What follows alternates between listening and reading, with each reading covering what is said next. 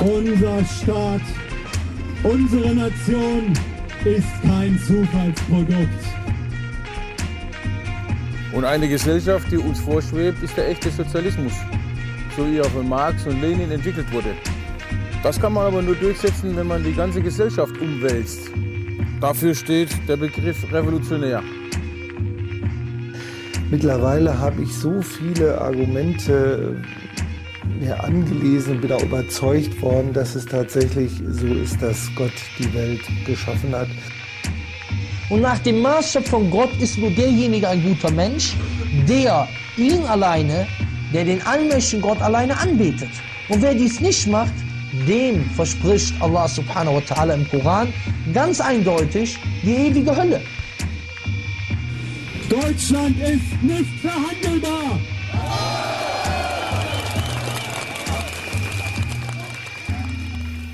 Das Wichtigste ist, allen jenen großen Propheten zu misstrauen, die eine Patentlösung in der Tasche haben und euch sagen, wenn ihr mir nur volle Gewalt gibt, dann werde ich euch in den Himmel führen.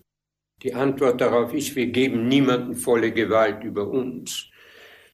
Wir wollen, dass die Gewalt auf ein Minimum reduziert wird. Gewalt ist selbst von Übel. Und wir können nicht ein Übel mit einem anderen Übel austreiben.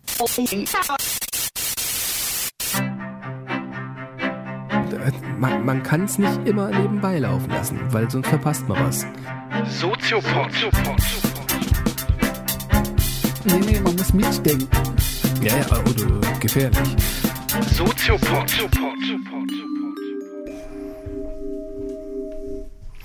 Herzlich willkommen zu einer Sonderausgabe des Soziopods live auf Detektor FM und zwar mit der Überschrift äh, Better Call Soziopod. Das heißt, ihr seid auch dazu aufgerufen oder wart dazu aufgerufen, Fragen an uns zu stellen und das könnt ihr nach wie vor tun unter der Seite detektor.fm. Da findet ihr die Kontaktadressen oder kontakt@detektor.fm. Und ich begrüße recht herzlich an dieser Stelle meinen kongenialen Partner Dr. Nils Köbel. Guten Abend. Ich begrüße auch wie immer meinen kongenialen Partner Patrick Breinbach. Hallo. Und leider hat uns der heutige Tag oder die Ereignisse des heutigen Tages uns ein bisschen eingeholt. Ähm, ihr alle habt sicherlich von den Medien erfahren in Brüssel die Terroranschläge, ähm, die das Land mal wieder mh, sozusagen erschüttern haben lassen. Und wir wollen jetzt gar nicht großartig auf diese Ereignisse eingehen, aber das natürlich zum Anlass nehmen, so ein bisschen über diese Thematik zu sprechen. Und wir hatten es ja lange angekündigt, wir wollen über die offene Gesellschaft und ihre Freunde reden. Und zwar explizit Freunde, ähm, weil es sozusagen auch ein Gegenmodell sein soll zu Karl Poppers Entwurf Die Gesellschaft und ihre Feinde. Und da wollen wir jetzt eine kurze Einführung machen. Was, was heißt das eigentlich? Was hat Karl Popper gemeint mit dieser offenen Gesellschaft? Und dann seid ihr dran mit Fragen und mit euren Anrufen. Und die Frage an dich, äh, Hm. Nils. Jo. Was hat Popper mit der offenen Gesellschaft ähm, sozusagen beschrieben? Naja, wir haben ja in den Live-Events, die wir hatten, in Mainz und Hamburg auch schon diese Frage versucht zu behandeln. Und da haben wir gesagt, Popper hat das Stichwort geliefert für die offene Gesellschaft, weil er ein Buch geschrieben hat, ein zweibändiges, ganz bekanntes Buch mit dem Titel Die offene Gesellschaft und ihre Feinde. Und wie viele Philosophen hat Popper das quasi umgedreht und hat versucht, negativ zu bestimmen, was eine offene Gesellschaft ausmacht, indem er die Gegner der offenen Gesellschaft versucht hat zu identifizieren. Und da muss man sich vielleicht ganz kurz zurückversetzen in die Zeit, in der Popper dieses Buch geschrieben hat. Das war die Zeit ähm, des Nationalsozialismus und des Zweiten Weltkriegs. Jetzt glaube ich ja auch im Exil. Er hat es im Exil dann geschrieben oder fertig geschrieben in Neuseeland, in Christchurch, wo er emigrieren musste aufgrund der Nazis, die in Österreich einmarschiert sind. Popper war selbst äh, aus einer jüdischen Familie kommend, die zum Protestantismus konvertiert ist, aber er war natürlich hochgefährdet in Österreich, in Wien, in, dem, in der Stadt, in der er aufgewachsen ist. Und ähm, er hat versucht, so zwei Linien zu verfolgen, was damals die offene Gesellschaft kaputt gemacht hat. Und er sagt, es gibt einmal die Linie des großen Problems, dass es immer wieder Philosophen gab oder auch Staatsrechtler, Staatsphilosophen, die sich angemaßt haben, äh, über ähm, Regionen, über Bevölkerungen zu bestimmen und den Anspruch hatten, sie wüssten am besten, wohin eine Gesellschaft gehen sollte. Und sie wüssten auch die besten Problemlösungen für die Probleme einer Gesellschaft. Und das war so ein Problem, wenn sie das so formuliert haben, dass eigentlich keiner Einspruch erheben durfte. Also er hat sich ja vor allen Dingen gegen die großen Utopisten gewendet. Ja, also Platon hat er so als genau. ersten großen. Das wäre der, der äh, gesagt hat, die Philosophen sollen Könige sein, weil das die Schlausten sind. Und da darf natürlich keiner widersprechen, weil die anderen sind ja nicht so schlau. Mhm. Und das war für ihn ein äh, sozusagen ein Grundfehler von gesellschaftspolitischen Mechanismen, dass irgendjemand sich anmaßt, also ich habe die richtige Lösung und die anderen können das halt nicht verstehen und müssen mir folgen, auch wenn sie vielleicht anderer Meinung sind. Das war so ein Grundpfeiler des feindschaftlichen Verhältnisses zur offenen Gesellschaft. Also sozusagen ist der Gegenentwurf zur offenen Gesellschaft eben so eine Art Diktatur oder Herrschaftsform, die sehr einseitig beschrieben wäre. Äh, genau, also das wäre der, der eine ähm, große Zweig, also dass ähm, offene Gesellschaften immer bedroht sind von ähm, Machthabern, die die Macht konzentrieren auf eine Person oder wenige Personen und sie dann abschotten oder immunisieren gegen Kritik. Also die sagen aus irgendwelchen Gründen, aus irgendwelchen Argumenten heraus, wir haben die richtigen Kursstellungen. Äh, und wir immunisieren uns gegen Kritik und wehren Kritik ab, lassen sie nicht zu oder verhindern sie sogar offenbar oder offensichtlich. Ja, das wäre so ein, äh, eine Todsünde, könnte man sagen, die äh, offene Gesellschaften kaputt machen. Das heißt, Popper hat ja auch gar nicht unterschieden jetzt zwischen rechts und links, äh, sondern ging es sozusagen um, um, den Kern dieser absoluten hermetischen Geschlossenheit. Also genau, ja. Zweiter also, großer Denker, den er ja. maßgeblich kritisiert hat, war Karl Marx. Genau, ja. Ähm, das war die zweite Stoßrichtung der offenen Gesellschaft. Die eine war Platon. Das erste Buch heißt auch Der Zauber Platons, weil er gesagt hat, dass diese Idee, dass es einen guten König gibt, der klug ist, der weise ist und der deshalb ähm, direkte Entscheidungen treffen kann. Das ist ja wunderbar. Da geht immer so ein Zauber von aus, den wir immer gerne hätten. Also wir hätten immer gerne irgendeine Führerfigur, die für uns entscheidet. Und dieser Zauber dieser Autorität, der ist sehr verführerisch, sagt Popper. Er war es schon immer. Schon zu Zeiten Platon gab es diesen Zauber, dass man sagen kann, naja, wir haben einen, der ist so klug, der wird es schon alles wissen und auf den verlassen wir uns hundertprozentig. Und das ist so eine Falle, äh, die Popper schon ganz zu Beginn der Philosophie gesehen hat, die eigentlich schon in der Grundphilosophie Platons vorkommt. Eine Falle, die ja fast heute ja. allgegenwärtig ist. Genau. Also in der Personifizierung von Angela Merkel. also die sozusagen einerseits als, als alleinige Hoffnungsträgerin ja. für eine gewisse Richtung, andererseits für alles verantwortlich gemacht wird. Ja. Also so ein bisschen Monarchie, back to the Monarchie.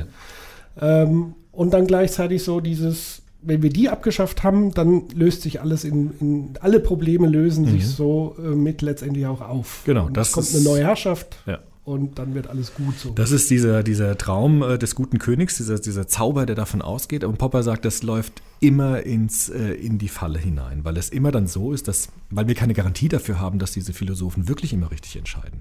Und wenn diese Philosophenkönige keine Kontrolle haben, kann es sofort in die Tyrannei enden, was ja auch immer wieder passiert ist. Und die zweite Stoßrichtung war eben Gang gegen die Utopisten, wie er sie genannt hat. Da war es vor allem Hegel und Marx. Das kann man heute vielleicht nicht mehr ganz so nachvollziehen, aber in dieser Zeit, in der Popper gelebt hat, waren das maßgeblich gesellschaftliche Theorien, die ganz starken Einfluss hatten. Und da gab es ein Hauptproblem, hat Popper gesagt, dass immer dann, wenn Philosophen oder Sozialsoziologen, Sozialphilosophen sich anmaßen, so bestimmte Grundgesetze der Gesellschaft erkennen zu können und dann glauben, sie könnten auch die Zukunft prognostizieren. Also irgendwelche Grundstrukturen erkannt haben, auf die die Gesellschaft hinauslaufen muss und dann noch bereit sind, Opfer für diesen Gang in Kauf zu nehmen. Also wir brauchen das, die, die Verelendung des äh, Proletariats, weil nur dann kommt es zur Revolution. Da werden auch Menschen sterben für, aber das muss so sein, weil dann die Gesellschaft im äh, Ganzen besser wird. Und da hat er auch so ein Grundproblem gesehen. Also immer dann, wenn Menschen bereit sind, andere Menschen für ihre Ideen über die Klippe springen zu lassen, ist das auch so ein Grad Grundfehler, der offene Gesellschaften immer kaputt macht. Und das waren so zwei Stoßrichtungen. Einerseits diese Königsidee, die immer fatal endet. Und andererseits diese Idee, so eine Grundstruktur, Grundidee von Gesellschaft erfasst zu haben und dann zu sagen, naja, wir müssen diesen Weg gehen, auch wenn er jetzt hart ist, aber beiß die Zähne zusammen, zieh in den Krieg, sei froh, vielleicht fallen deine Kameraden, aber danach wird es besser. Und Popper hat gesagt, das ist äh, fatal, weil man nie weiß, ob es danach wirklich besser wird. Ja, weil es immer Ideen sind und keiner weiß, ob diese Welt, die so schön prognostiziert wird, auch wirklich eintrifft. Und er hat gesagt, das Grundproblem ist dann immer dann, wenn man Menschen opfert für Ideen. Und daraus hat er dann ja einen meiner Lieblingssätze formuliert, lasst Ideen sterben und nicht Menschen. Das war ja sein Umkehrschluss. Und das ist auch der Grundsatz von offenen Gesellschaften. Also dass offene Gesellschaften sich auszeichnen, dass man Ideen diskutiert und auch auf der Ideenebene ähm, argumentiert. Und der Träger der Idee, der Mensch, darf aber weiterleben. Das ist sozusagen sein Gegenmodell. Aber das setzt ja natürlich auch so eine gewisse Bereitschaft voraus, selbstkritisch miteinander umzugehen und kritisch miteinander umzugehen, ohne dass man sich an die Gurgel geht. Und da müssen wir an der Stelle vielleicht noch zumindest ganz kurz erwähnen, Poppers Ansatz der Wissenschaft, die ja. da ja noch mit reinspielt. Was ist da das Besondere? Genau, also ähnlich. Popper hat ähm, auch dort dieses Falsifikationsprinzip, so hat er das genannt, oder so wird es heute immer noch genannt, in den Vordergrund gestellt, indem er gesagt hat, Theorien gelten nur so lange, bis sie widerlegt werden. Er hat gesagt, Theorien kann man eigentlich nicht beweisen. Auch in seiner Zeit wieder interessant, dass es viele Wissenschaftsphilosophen gab, die gesagt haben, wir müssen Theorien untermauern, unterfüttern, sodass sie immer stabiler werden. Und Popper hat das genau umgedreht. Er hat gesagt, wir müssen immer Theorien auf den Prüfstand stellen. Also immer wieder das Wissen, von dem wir glauben, dass es gültig ist, immer wieder in Zweifel ziehen. Er nannte das auch kritischen Rationalismus, indem er gesagt hat, dicke Bretter bohren, das ist ein Satz von Max Weber übrigens, dicke Bretter bohren tut man immer dann, wenn man alles gegen eine Theorie wirft und dann schaut, ob sich eine Theorie bewährt oder ob eine Theorie zusammenbricht angesichts der Faktenlage. Und äh, so kann es sein, dass es Theorien gibt, die sich bewähren. Gibt es auch heute Theorien, die sich relativ lange bewähren. Das heißt aber nicht, dass die bewiesen sind, sondern dass sie bis jetzt relativ stabil sind, während andere Theorien wegfallen in der Überprüfungsprozedere ähm, und durch andere Theorien ersetzt werden, die aber dann auch nur so lange gelten, bis es dann wiederum andere Theorien gibt. Und das ist eigentlich ein Mechanismus, der in den Wissenschaften relativ unstrittig ist heute mittlerweile. Naja, also, also zumindest in denen, die dicke, dicke Bretter bohren. Ich habe neulich mit einem Physiker ge gesprochen, der auch ähm, solche, ich habe das nur so ganz am Rande verstanden, was der macht. Der weist auch so Gravitationswellen nach und so weiter. Mhm. Und der hat genau das bestätigt. Also er hat gesagt, wir bauen äh, Experimente auf, indem wir überprüfen, ob unsere Theorien gelten, ob wir das finden, von dem wir annehmen, dass es es gibt, oder ob wir was anderes finden oder es nicht finden. Und dann können wir die Theorie neu einstellen. Also das ist so ein typisches popperianisches Vorgehen. Wobei in der Sprache spiegelt sich ja dann dennoch immer wieder, wir haben jetzt bewiesen, es gibt Gravitationswellen. Ja, das nicht, ist, wir haben es noch nicht widerlegt oder genau. die, also das ist ja, steckt da schon immer Stimmt. noch mit drin. Aber das ist eigentlich, also wenn man ganz, ganz orthodox popperianisch vorgeht, ist es eigentlich eine Schlampigkeit in der Sprache, weil man kann nicht sagen, man hat was bewiesen. Also eigentlich kann man streng genommen Theorien gar nicht beweisen.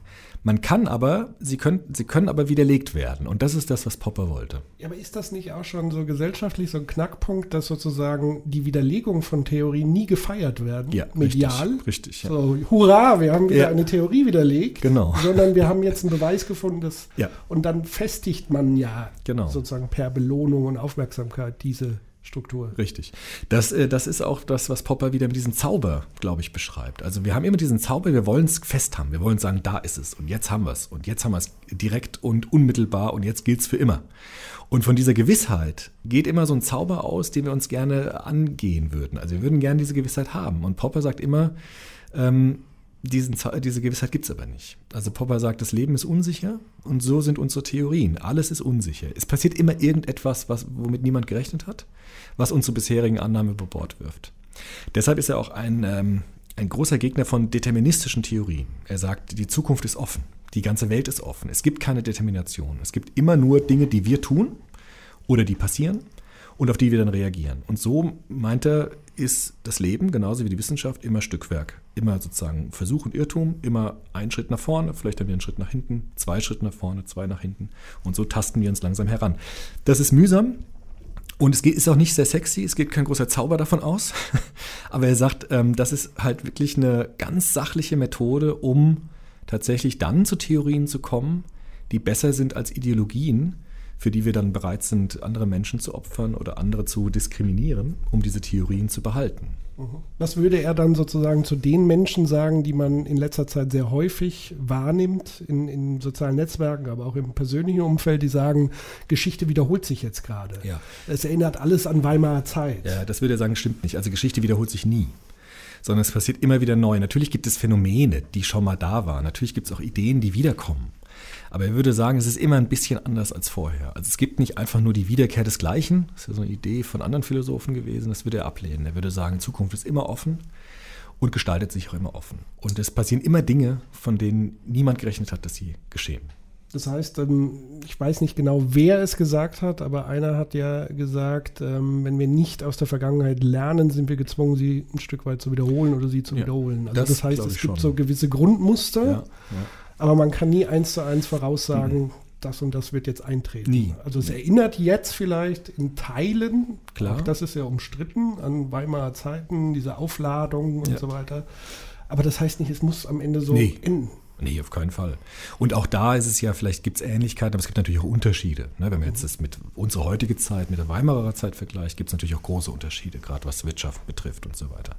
Und Popper würde sagen, ähm, wir gehen immer nach vorne und wir gehen immer irgendwie ein bisschen blind nach vorne, wir ertasten uns so voran. Und es muss aber auch so sein, weil dadurch entsteht ja auch Freiheit. Also gerade diese Zurückweisung von Determination ist ja gerade sozusagen, wenn man es zu Ende denkt, die Erhöhung eigentlich der Freiheitsgrade, die wir haben. Und er sagt auch im Gegensatz zu Hegel oder sonstigen Philosophen, es gibt keinen Mechanismus, der hinter unserem Handeln steht. Es gibt keinen Weltgeist, der mit unsichtbarer Hand uns lenkt, sondern Geschichte machen wir.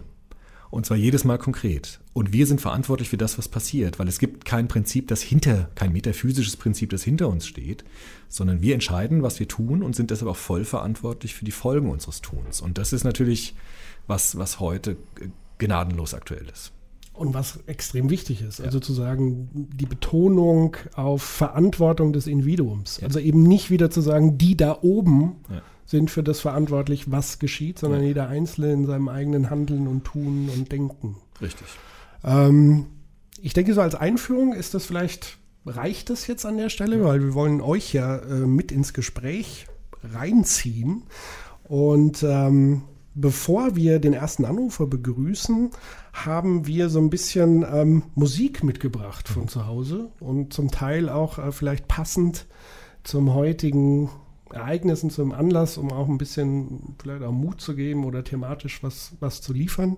Und ähm, bevor wir jetzt mit dem ersten Anrufer sprechen, spielen wir mal das erste Musikstück. Bis gleich.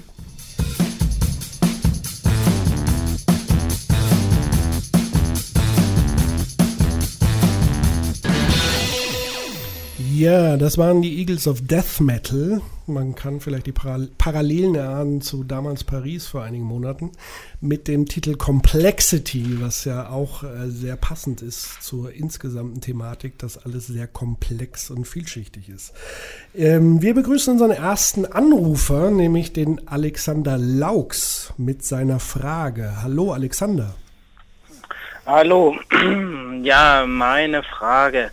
Genau, also wir hatten ja jetzt schon so ein bisschen ähm, die offene Gesellschaft beziehungsweise wie äh, funktioniert Falsifizieren äh, im privaten oder im individuellen Bereich und wie funktioniert das in der Wissenschaft. Äh, was mir noch nicht so ganz klar ist, äh, wie funktioniert das in in einem Gesellschaftsmodell, also im größeren Rahmen. Deswegen meine Frage auch, äh, inwieweit leben wir denn eigentlich bereits schon in einer offenen Gesellschaft oder beziehungsweise welche Merkmale erfüllt denn äh, unsere, unser Gesellschaftsmodell, unser aktuelles Gesellschaftsmodell schon? Welche Merkmale der offenen Gesellschaft erfüllt es schon? Wie Ja. seht ihr das? Oder genau? Ja, wenn ich, soll ich darauf antworten gerade ein bisschen? Also, wenn man jetzt Popper anlegt an die Frage, für Popper war ganz wichtig, eben Macht zu verteilen. Das kommt aus diesem Platon-Kritik heraus. Er sagt eben nicht zu viel Macht in zu wenigen Händen, sondern Macht muss verteilt werden. Und Popper war Demokrat und hat gesagt, in der Demokratie geht es am besten, indem wir Gewaltenteilung haben. Also die gesetzgebende Gewalt soll nicht die gleiche sein wie die ausführende und so weiter. Und das kann man schon sagen, dass moderne Demokratien, denke ich, diesem Prinzip am ehesten entsprechen. Wenn man sich andere Gesellschaftsformen anschaut, dann kommen moderne Demokratien diesem Popperschen Ideal, denke ich, am nächsten. Und Popper hatte ja so ein bisschen negatives Demokratieverständnis. Er hat ja gesagt, Demokratien haben eigentlich den Zweck, dass man Regierungen wegwählen kann, wenn man sie nicht mehr haben will, ohne Revolution machen zu müssen. Also sozusagen eine Regierung zu falsifizieren, in Anführungsstrichen, ohne sie ähm, äh, ohne dass andere leiden müssen darunter. Und das ist auch der Sinn für ihn von Demokratien, dass man sozusagen immer wieder Regierungen wegwählen und neu wählen kann, wenn man nicht zufrieden ist. Das haben wir natürlich in modernen Demokratien schon. Die Frage ist aber, über die ich auch lange nachgedacht habe, ähm, was ist eigentlich der, der Falsifizierungsstandard für politische Ideen? Also woran müssen die sich eigentlich Ja. messen lassen? Ne? Also weil bei Wissenschaft ist es nicht so schwer, da macht man ein Experiment, guckt, ob es stimmt oder nicht. Und bei politischen Ideen ist es viel schwieriger. Also was ist da eigentlich der, der Maßstab, ne, für die man die Beurteilung machen kann? Und, und wenn, ja. was ist auch der Zeitrahmen? Ja, ja. Also man kann ja, ähm, sagt man jetzt nach fünf Minuten oder nach, nach einem halben Jahr schon funktioniert nicht, Ja. nächstes äh, Programm oder ähm, das ist ja auch, auch die Dynamik ist ja eine andere als in Ja. der Wissenschaft zum Teil. Richtig. Und äh, vielleicht diese erste Frage, da habe ich auch nach unseren Live-Events lang drüber nachgedacht. Also es gibt ja moderne Philosophen wie Norberto Bobbio oder Heiner Bielefeld oder auch Micha Brumlik, bei dem ich studieren konnte. Der würde sagen, dass in globalen Gesellschaften, modernen Gesellschaften die Menschenrechte, also die sich um diesen zentralen Kern der Menschenwürde gruppieren, dass die ein ganz guter Kandidat dafür sind, äh, politische Ideen zu überprüfen oder an denen sie sich messen lassen müssen. Weil Menschenrechte haben ja so eine Konstruktion, dass sie sagen, sie sind vorstaatlich. Also kein Staat kann Menschenrechte gewähren oder entziehen, sondern staatliche Institutionen können Menschenrechte achten oder missachten. Aber sie gehen dem Staat immer voraus, als Ideal, an dem sich jede Gesetzgebung ori zu orientieren hat. Und moderne Gesellschaften haben jetzt nicht mehr so stark religiöse Maßstäbe oder irgendwelche anderen, sondern ähm, die Menschenrechte sind ein ganz guter Kandidat, glaube ich, in der Moderne, an denen sich politische Ideen messen lassen müssen, ob sie der Menschenwürde entsprechen oder nicht. Und äh, da gibt es natürlich große Probleme. Auch heute in unserer Gesellschaft, auch wenn wir nach Europa gucken, ähm, gibt es natürlich da auch äh, sehr viel Kritik anzumelden. Von daher würde ich da so vorsichtigerweise die Menschenrechte platzieren und natürlich dann Legislaturperioden der Regierungen, die nicht zu groß sein dürfen und auch nicht unendlich viele Koalitionsmöglichkeiten, damit die Macht nicht verteilt wird, sondern eine übersichtliche Geschichte. Das wäre so, glaube ich, in Ansätzen das, was, was man dazu sagen könnte. Und man muss ja auch dazu sagen, dass äh, es ja noch mehr politische Akteure gibt außerhalb des Parlaments. Also wir haben ganz viele NGOs und so weiter. Also dass eigentlich Politik ja nur dazu da ist, gesetzliche Rahmenbedingungen zu schaffen. Und da würde ich tatsächlich auch, bin ich sehr nah da, an dem dran, was Nils gesagt hat, dass man sozusagen ein, ein Grundwertegerüst hat, wie, wie die allgemeinen Menschenrechte, auf denen man dann Ausformungen der Gesetze formuliert und vielleicht dann eher so in diese Überregulierung hinein vielleicht auf das eine oder andere auch mal verzichten muss. Also ähm, das ist aber immer so ein Dilemma und tatsächlich ist es einfach sehr schwierig am Ende festzustellen, wer hat denn jetzt eigentlich recht mit seiner Hypothese? Mhm. Mit, mit, also ein Gesetz ist ja letztendlich auch nur sowas wie eine Hypothese. klar.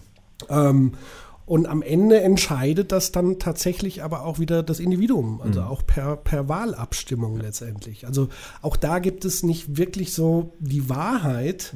Ähm, aber wir alle täten, glaube ich, gut daran, andere Maßstäbe der Bewertung zu setzen. Also was ich momentan ja erlebe, ist es eine Überemotionalisierung der Debatten und weniger eine, eine vernünftige sachliche Auseinandersetzung, sondern da wird sehr viel geschrien, sehr viel auf Wut und ähm, Angst und so weiter gesetzt. Das ist, glaube ich, immer ein schlechter Ratgeber bei, bei Bewertungen von solchen Hypothesen. Da muss man immer sehr vorsichtig sein. Ansonsten halte ich es tatsächlich wie Nils, ähm, Humanität steht für mich da im absoluten Vordergrund. Also das sollte eine Gesellschaft leisten, letztendlich auch. Also fehlt dem Ganzen eigentlich äh, vielleicht nur noch mehr äh, individuelles Engagement. Ja, vielleicht das oder auch wirklich. Also dass wir eben nicht, Mhm. entschuldige, Ja. dass wir eben nicht äh, nur 50 Prozent Wahlbeteiligung haben. Das stimmt. So. Was ich auch finde, das erstes Engagement und halt auch immer wieder den Hinweis auf Menschenrechte, also den Hinweis auch auf diese ersten Artikel unserer Verfassung, das kommt mir oft zu kurz. Also es wird oft so über Probleme, Problemlösungen ganz im kleinen, ganz im Detail äh, geachtet und diese großen Fragen nach Humanität, wie du es genannt hast, nach der Sakralisierung der Person, wie man das nennen könnte, das muss man immer wieder in den Vordergrund stellen. Und das ist auch nicht ähm, trivial, sondern das muss man immer wieder machen. Das wäre mir wichtig, also immer wieder auf, diese, auf diesen Würdebegriff hinzuweisen. Wenn man den ernst nimmt, dann sieht man schon viele Probleme tatsächlich, wenn man den wirklich so ernst nimmt, wie er gemeint ist. Ja, äh, tatsächlich ja, sieht es ja eher so aus, als wird Wahlkampf eben eher damit gemacht, dass man genau den Weg verlässt. Ja, Ja, so kommt es mir manchmal vor. manchmal schon, ja. Und da vielleicht noch eine Bemerkung, weil du gemeint hast, 50 Prozent Wahlbeteiligung. Also Popper hätte da tatsächlich gesagt, wenn wenig Wahlbeteiligung ist, heißt das nicht, dass Demokratie nicht funktioniert, Klar. sondern dass die Leute zum Teil einfach mit dem zufrieden ist, sind, wie es gerade ist. Ähm, also das kann, muss nicht nur ein Ausdruck von Politikverdrossenheit und mir ist alles scheißegal sein oder Mhm. ich bin gegen Demokratie. Das kann zugleich auch ein Ausdruck dafür sein, dass die Leute mit dem, was gerade ist, zufrieden sind. Und das ist auch das Problem beim Nichtwählen. Also für diejenigen, die denken, äh, durch Nichtwahl könnten sie irgendwie eine Form des Protestes ausüben, dem ist weit gefehlt, weil man kann es so oder so interpretieren. Ja, richtig. Ja, also ich denke immer, ähm, nicht wählen ist ja eben genau äh, se- sein Menschenrecht einfach äh, nicht wahrnehmen. Also so sehe ich das. Ja. Ja. Ja, aber man muss natürlich diesen Menschen genauso zugestehen, eben nicht Ja, wählen zu klar. gehen. Also weil, wie gesagt, wenn ich mit dem zufrieden ist, wie es ist, oder mir ist das relativ egal, dann ist das auch okay. Also ich bin, ich persönlich wäre jetzt zum Beispiel auch für eine Wahlpflicht. Also das würde aus meiner Sicht wenig Sinn machen. Aber um da nochmal anzuknüpfen, wo du gesagt hast, äh, Politik oder politisches Engagement ist mehr als zur Wahlurne zu gehen, da gebe ich dir absolut recht. Also man kann sich ganz umfassend politisch engagieren. Das kann von bei Amnesty tätig werden, also bei NGOs tätig werden, ähm, in der Flüchtlingshilfe arbeiten, sonst wo im sozialen Bereich sich engagieren. Das, das ist alles möglich und das ist Teil auch von Politik, also von ausgeübter Politik, die mit zur offenen Gesellschaft und mit zu einer demokratischen Gesellschaft gehören. Und äh, wenn man Teil einer NGO ist, ist man zum Teil dann auch Teil eines Lobbyismus, einer Interessenvertretung. Also ich wirke dann auch auf Politik wiederum ein. Auch das sind ganz wichtige Rollen, die es auszufüllen gilt. Und natürlich auch selber in die Politik gehen, um Dinge zu verändern, wenn man wirklich was verändern will. Also Wahlen sind im Endeffekt so der kleinste äh, gemeinsame Nenner des politischen Engagements, wenn man will. Okay. Ja. Ja, ja, muss ja noch Platz für andere sein. äh, man könnte ja bestimmt einen ganzen Abend noch diskutieren. Klar. Genau. Ja. Aber das bea- Dank, ja. beantwortet in etwa so deine, deine Fragen, die du hattest. Das Ja, auf jeden Fall, genau. Die zwei sind äh, äh, schon recht gut beantwortet. Danke. Super. Vielen Dank dir. Dann danken dir, wir dir recht herzlich und ähm, auf bald. Dafür nicht. Ja. Bis dann. Tschüss, Genau. Alexander. Tschüss. Tschüss. So, ähm, ich würde jetzt gerne mal eine Frage noch aufgreifen, die uns sozusagen per Mail erreicht hat. Ähm, und zwar von der Sabrina Farm. Äh, die hat geschrieben, wäre es im Sinne Poppers, die Feinde der offenen Gesellschaft, wie beispielsweise den IS, militärisch zu bekämpfen, um eine offene Gesellschaft im Westen zu bewahren? Oder gehört es zu einer offenen Gesellschaft dazu, auch die Feinde auszuhalten? Was würde Popper zumindest? Das ist halt total schwer, ne, weil wir jetzt nicht Popper fragen können. Also man kann halt sagen, dass Popper kein radikaler Pazifist war. Also er hat gesagt auch, dass es Situationen geben können, also es kann Situationen geben, wo es nicht anders geht, als dass auch militärisch interveniert werden muss. Das hat Popper auch gesagt. Popper hat immer auch, äh, Popper hat in einer ganz anderen Zeit gelebt. Da ging es eher um diese Ost-West-Block-Konfrontation. Da wurde er oft gefragt, wie sollen wir denn jetzt mit der Sowjetunion umgehen beispielsweise. Und er hat immer gesagt, man muss so offen wie möglich sein mit den Menschen. Man muss ihnen zeigen, wie wir leben. Man muss ihnen zeigen, wie wir uns verteidigen können, wenn wir angegriffen werden. Also man muss mit, ähm, er hat es immer so, so flapsig gesagt, man muss mit den Russen, so hat er das damals formuliert, so offen wie nur irgend möglich sein und ihnen alles zeigen, was man hat und wie man lebt und was für Werte man hat und auch zeigen, dass man sich verteidigen kann, wenn es so sein muss. Das war immer das, was er in diese Sowjetunion-Kalten Kriegsdebatte gesagt hat. Was er heute jetzt mit dem IS, mit diesem Terror, der nochmal ein bisschen anders gelagert ist als dieses Block, diese Blocksituation, die wir in den 80er Jahren hatten. Also ist ja kein Land. Eben, es ist kein Land, es ist auch kein, kein statischer Block, der, der die Welt teilt, sondern es sind ja sozusagen ganz kleine, ganz unterschiedliche Brandherde, die wir haben, aus denen dann auch Gewalt her, äh, hervorgeht. Das kann man schwer sagen, aber zumindest kann man sagen, dass Popper ähm, nicht so war, dass er gesagt hat, Gewalt darf nie sein, sondern er hat wahrscheinlich schon gesagt, Verteidigung ähm, kann auch unter anderem natürlich militärisch äh, erfolgen. Das, glaube ich, würde er sagen. Ja. Auch da hat er ja diesen berühmten Satz äh, geprägt, ähm, man darf sozusagen im Namen der Toleranz die Intoleranz nicht Ja. dulden oder so ähnlich zumindest. Ich habe es Ja. jetzt, glaube ich, nicht wortwörtlich wiedergegeben. Mhm. Aber zu sagen, dass natürlich auch die Toleranz ihre Grenzen hat, nämlich dann, wenn es um Intoleranz geht. Genau. Und ähm, was, glaube ich, ganz wichtig ist in dem Zusammenhang, weil es ist ja oftmals so, dass Menschen glauben, es gibt nur eine Lösung im Leben. Ja. So, jetzt werden wir angegriffen, jetzt müssen wir zurückschlagen. Ja, das ist genau. so die einzig denkbare Lösung. Wir müssen zurückbomben. Wir Ja. müssen die in die Steinzeit, wo sie eh schon sind, weil die Länder, wo die agieren, sowieso schon in der Steinzeit zurückgebombt mhm. äh, sind. Ähm, und das macht es schwierig auf der einen Seite, weil, wie wir gerade gesagt haben, es ist kein Land, die sind überall irgendwo ja. verstreut, die überhaupt so rauszufinden, die sind zum Teil im eigenen Land. Also dagegen Krieg zu führen, ist Schwierig. Schwieriger Ansatz, weil ich so viel Kollateralschaden erzeuge, dass ich wiederum eher Nährboden schaffe für noch mehr mhm. desselben, noch mhm. mehr Terrorismus. Ja. Man muss sich, glaube ich, die vielschichtigen Ursachen dieses ja. Phänomens anschauen. Ja. Was, was sind die Grundlagen dafür? Und das heißt, da kann es keine einzige Lösung geben, wenn es schon ganz viele Ursachen gibt. Richtig. Außerdem kann man ja schon sagen, mit dem Falsifikationsprinzip, also wenn man jetzt die Kriege anschaut, die geführt wurden, Afghanistan-Einsatz hat er weniger Terrorismus hervorgebracht als vorher. Irakkrieg, der zweite Irakkrieg, war der sinnvoll, rückblickend. Muss man beides natürlich verneinen, denke ich. Und daraus kann man natürlich schon dann Folgerungen ziehen. Also ob man jetzt mehr von dem macht, was nicht funktioniert, ja?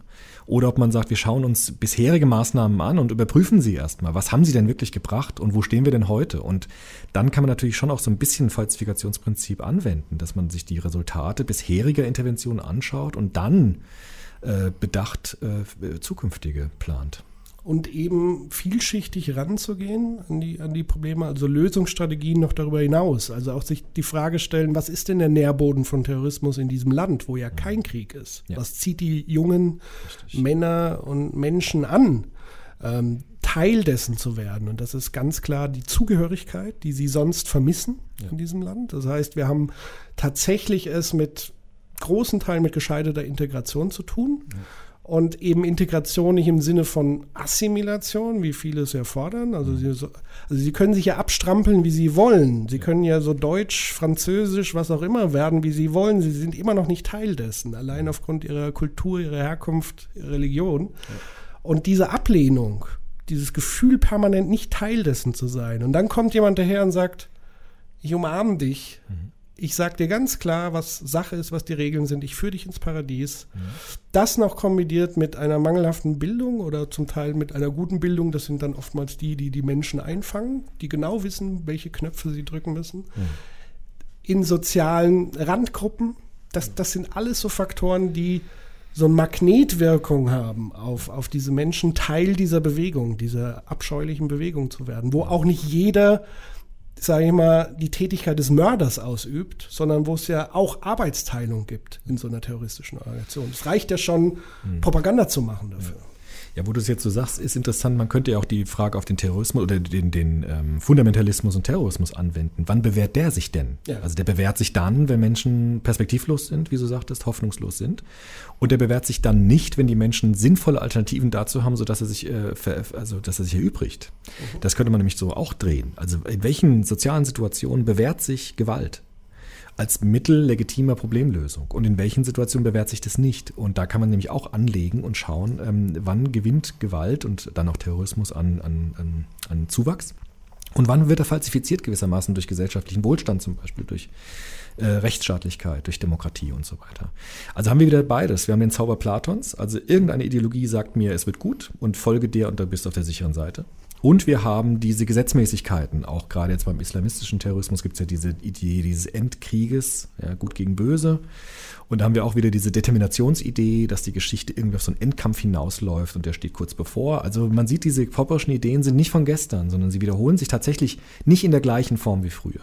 Aber so Grundprobleme gibt es heute wieder. Es gibt wieder diesen Zauber der Ideologie und es gibt wieder diesen Zauber des Determinismus und der Geschichtsidee, ich weiß, wo es hingeht und folge mir, wenn du auf der richtigen Seite sein willst. Und das Interessante ist, das ist hoch ansteckend. Ja. Und zwar beim Gegner. Ja, richtig. Also das heißt, der, der Terror ja. greift uns mit dieser Ideologie an und wir schwappen in die Gegenideologie richtig. rüber ja. und, und denken auch gleich an Endkampf und, und flüchten uns sozusagen in die andere einfache Lösung. Mhm in, in, dem Fall mehr Stacheldraht, was auch immer, was dann jetzt die Lösung, mehr Überwachung, ja. also so die einfachen Lösungen, wo man denkt, damit kriegt man das, das Problem in den Griff. Und, und das ist es letztendlich dann wiederum nicht. Es ist ja. sehr viel äh, komplexer und vielschichtiger. Ja, man kann sagen, Gewalt führt immer zur, zur Einengung in die Bipolarität. Es gibt dann Gut und Böse und es gibt es auf beiden Seiten. Ne? Und ähm, das andere führt eben zur Pluralität, also zu mehreren Möglichkeiten des Lebens, zu unterschiedlichen Antwortmöglichkeiten, die sich dann bewähren müssen oder nicht. Und man muss natürlich feststellen, dass ähm, die Flucht in den Fundamentalismus oder in fundamentalistische Denkweisen, in einengende Denkweisen, ist eine extreme Entlastung Ja, für Menschen. Das ist der Zauber, genau. Je komplexer, je überfordernder eine Situation in der Welt wird, je unüberschaubar, desto mehr sehne ich mich nach einfachen Lösungen, nach einfachen Antworten, nach Flucht, nach Aktion, wie auch immer. Und das verstärkt einfach letztendlich ähm, dieses Prinzip. Absolut. Und um dem ein bisschen entgegenzuwirken, haben wir musikalisch ähm, was im Gepäck, nämlich der Katzenstefan. Ja. Heute Yusuf Islam, Peace Train.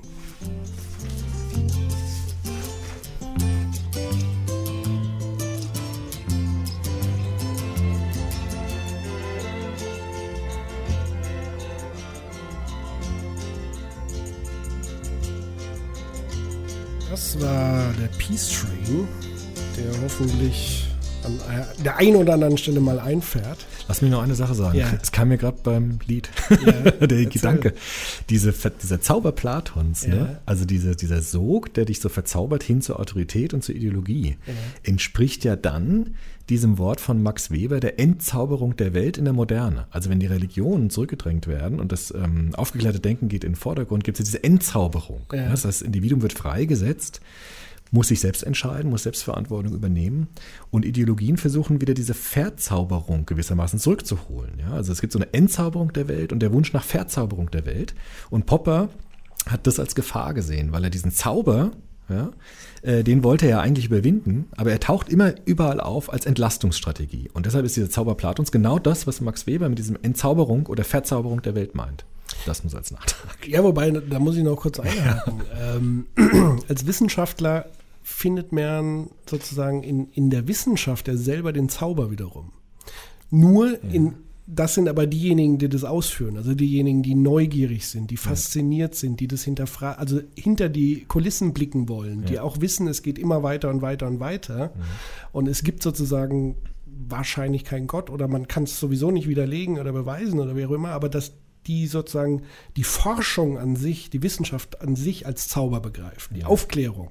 Aber das Problem ist sozusagen, indem sie das ausführen, rauben sie vielen Menschen, die eben nicht diese Verankerung haben in der Wissenschaft, diesen Zauber. Und denen geht tatsächlich dann so ein Stück weit vielleicht was verloren. Naja gut, aber ich würde schon sagen, dass dieses äh, kritische Rationalismus hat keine Substanz anzubieten gewissermaßen. Ja? Also er hat kein Gegenmodell zu sagen, ähm, ich habe was Tolles euch als, als Gegenentwurf, sondern er hat keinen Entwurf, sondern er will ja alle Entwürfe kritisch hinterfragen. Und deshalb ist, glaube ich, schon diese Entzauberung, das wirft uns schon auf so einen Boden.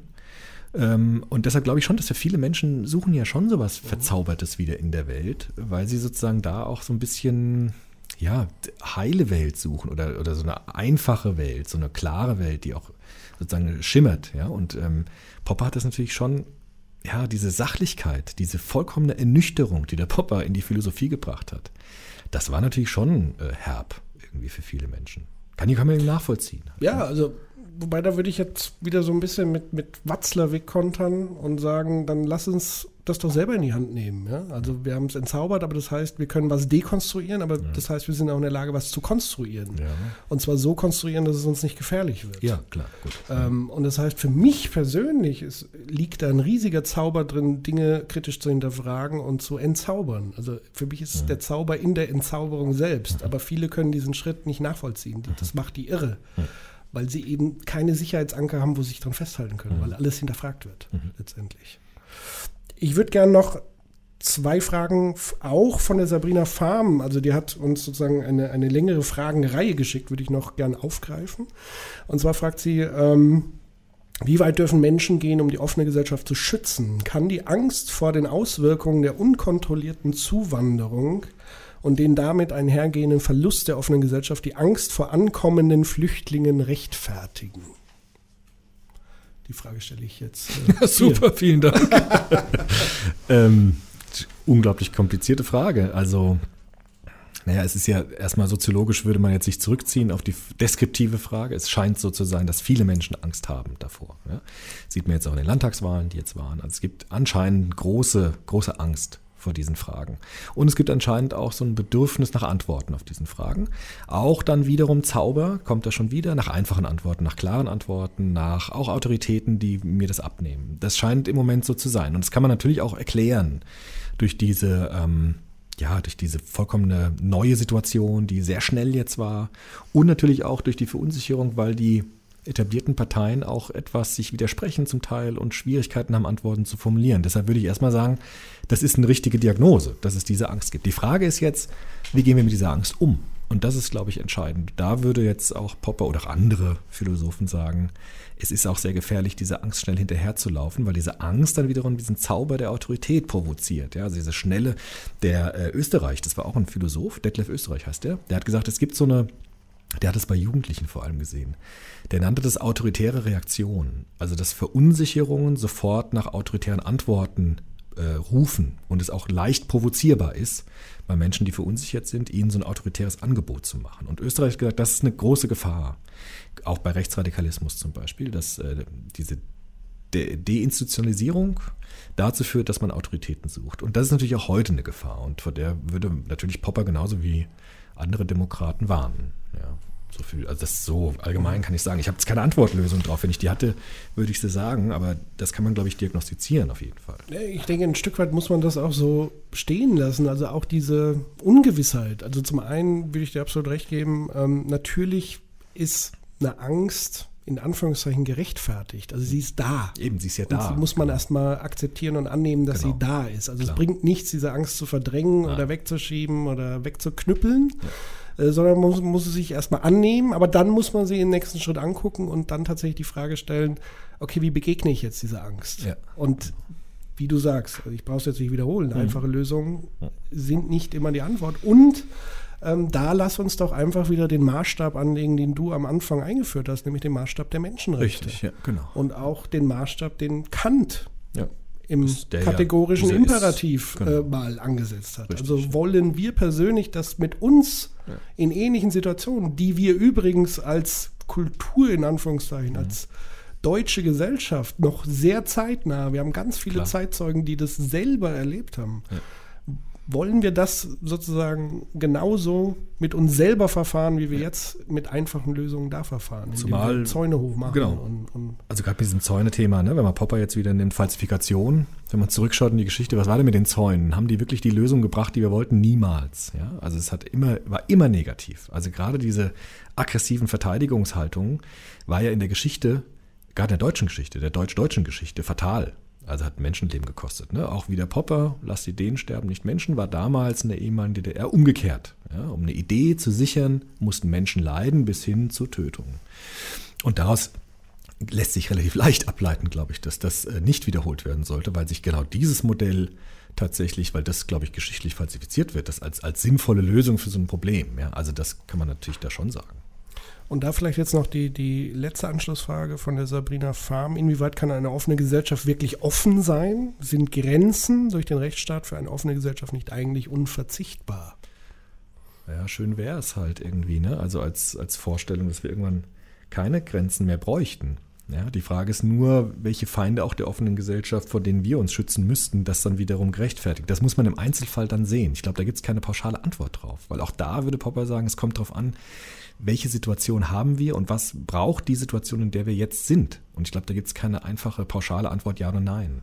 Und ich denke, an der Stelle muss man auch nochmal ganz klar differenzieren zwischen Grenzen, Grenzen setzen und Zäunen ja, klar. als Sinnbild von Grenzen. Das, ja. das ist einfach nicht das Gleiche. Also wenn man sagt, unser Rechtsstaat ja. als Konstrukt als in, und mit den Institutionen, die da dranhängen, mit der Gewaltenteilung, das ist auch schon eine Form, die Grenzen setzt. Klar wo er sagt, unser Grundgesetz setzt anderen Menschen Grenzen, nämlich in ihrem Verhalten. Und wenn wir das sozusagen mit dem Rechtsstaat wiederum verfolgen, ja. strafrechtlich verfolgen, dann setzen wir Grenzen, ohne dass wir jetzt über große territoriale äh, Gebiete sprechen. Und deswegen ist so meine große Sorge auch tatsächlich gerade der Verfall der Wertegemeinschaft Europa. Ja.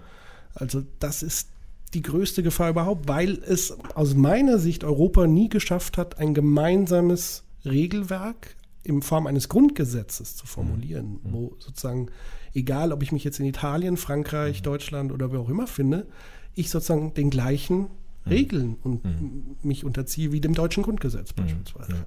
Und das macht es halt einfach schwierig. Und das fällt gerade leider so ein bisschen zusammen. Und natürlich, wenn man sagt jetzt, wir verlagern das Problem in die Türkei, muss man sich eben auch bewusst sein, das ist einfach nur ein, ein Verdrängen der Probleme aus dem eigenen Sichtfeld. Dadurch verschwinden, verschwindet das Leiden der Menschen nicht. Und dann sind wir in einer ganz anderen, in einem Dilemma weiterhin gefangen. Klar.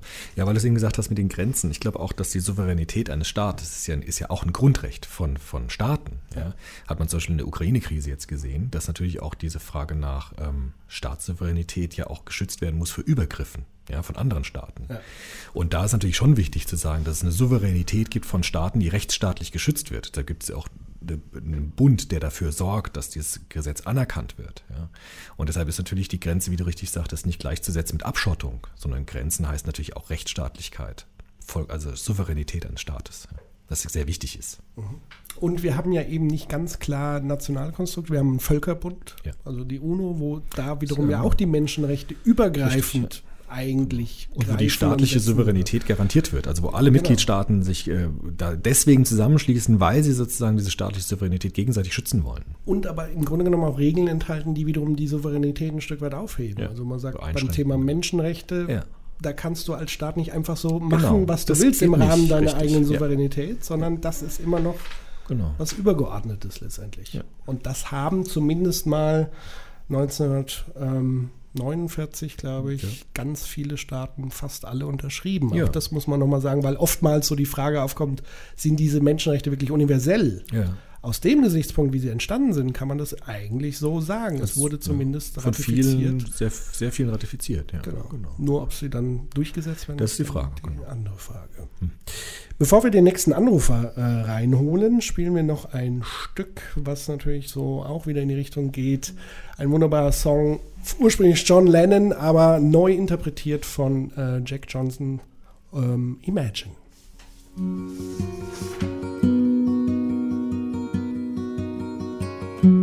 Imagine there's no heaven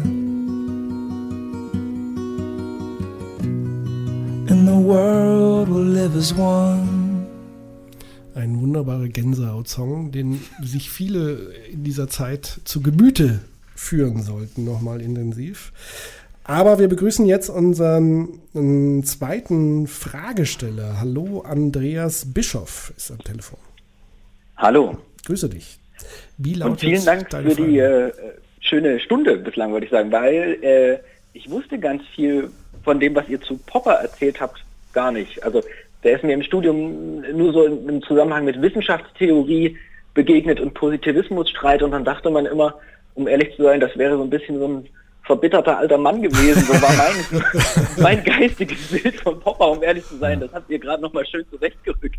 Ja, es ging mir genauso, wenn ich das kurz einhaken darf. Aber ich glaube, er war auch ein bisschen. Der war aber nicht mehr biestig als die anderen, oder wie?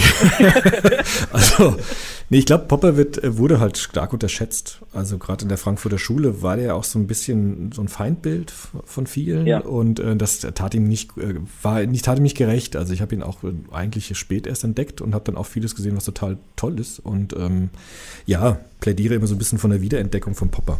Ja, ohne ihm die ideologisch dogmatisch folgen zu müssen. Das vielleicht auch nochmal an der Stelle. Also Popper hat auch viele Schwachpunkten in seinen Theorien und ganz viel, was er nicht gesehen hat. Aber diese paar Punkte, finde ich, sind immer, also sind heute halt sehr aktuell wieder. Wir werden, glaube ich, hervorragende Pressesprecher heute für Karl Popper. Genau. Würde sich freuen. Ja. Aber wir kommen vielleicht auch später noch ein bisschen auf die Kritik an Popper. Das gibt es natürlich, Ja. natürlich auch, ja klar. Was hast du denn sonst für eine Frage mitgebracht, Andreas?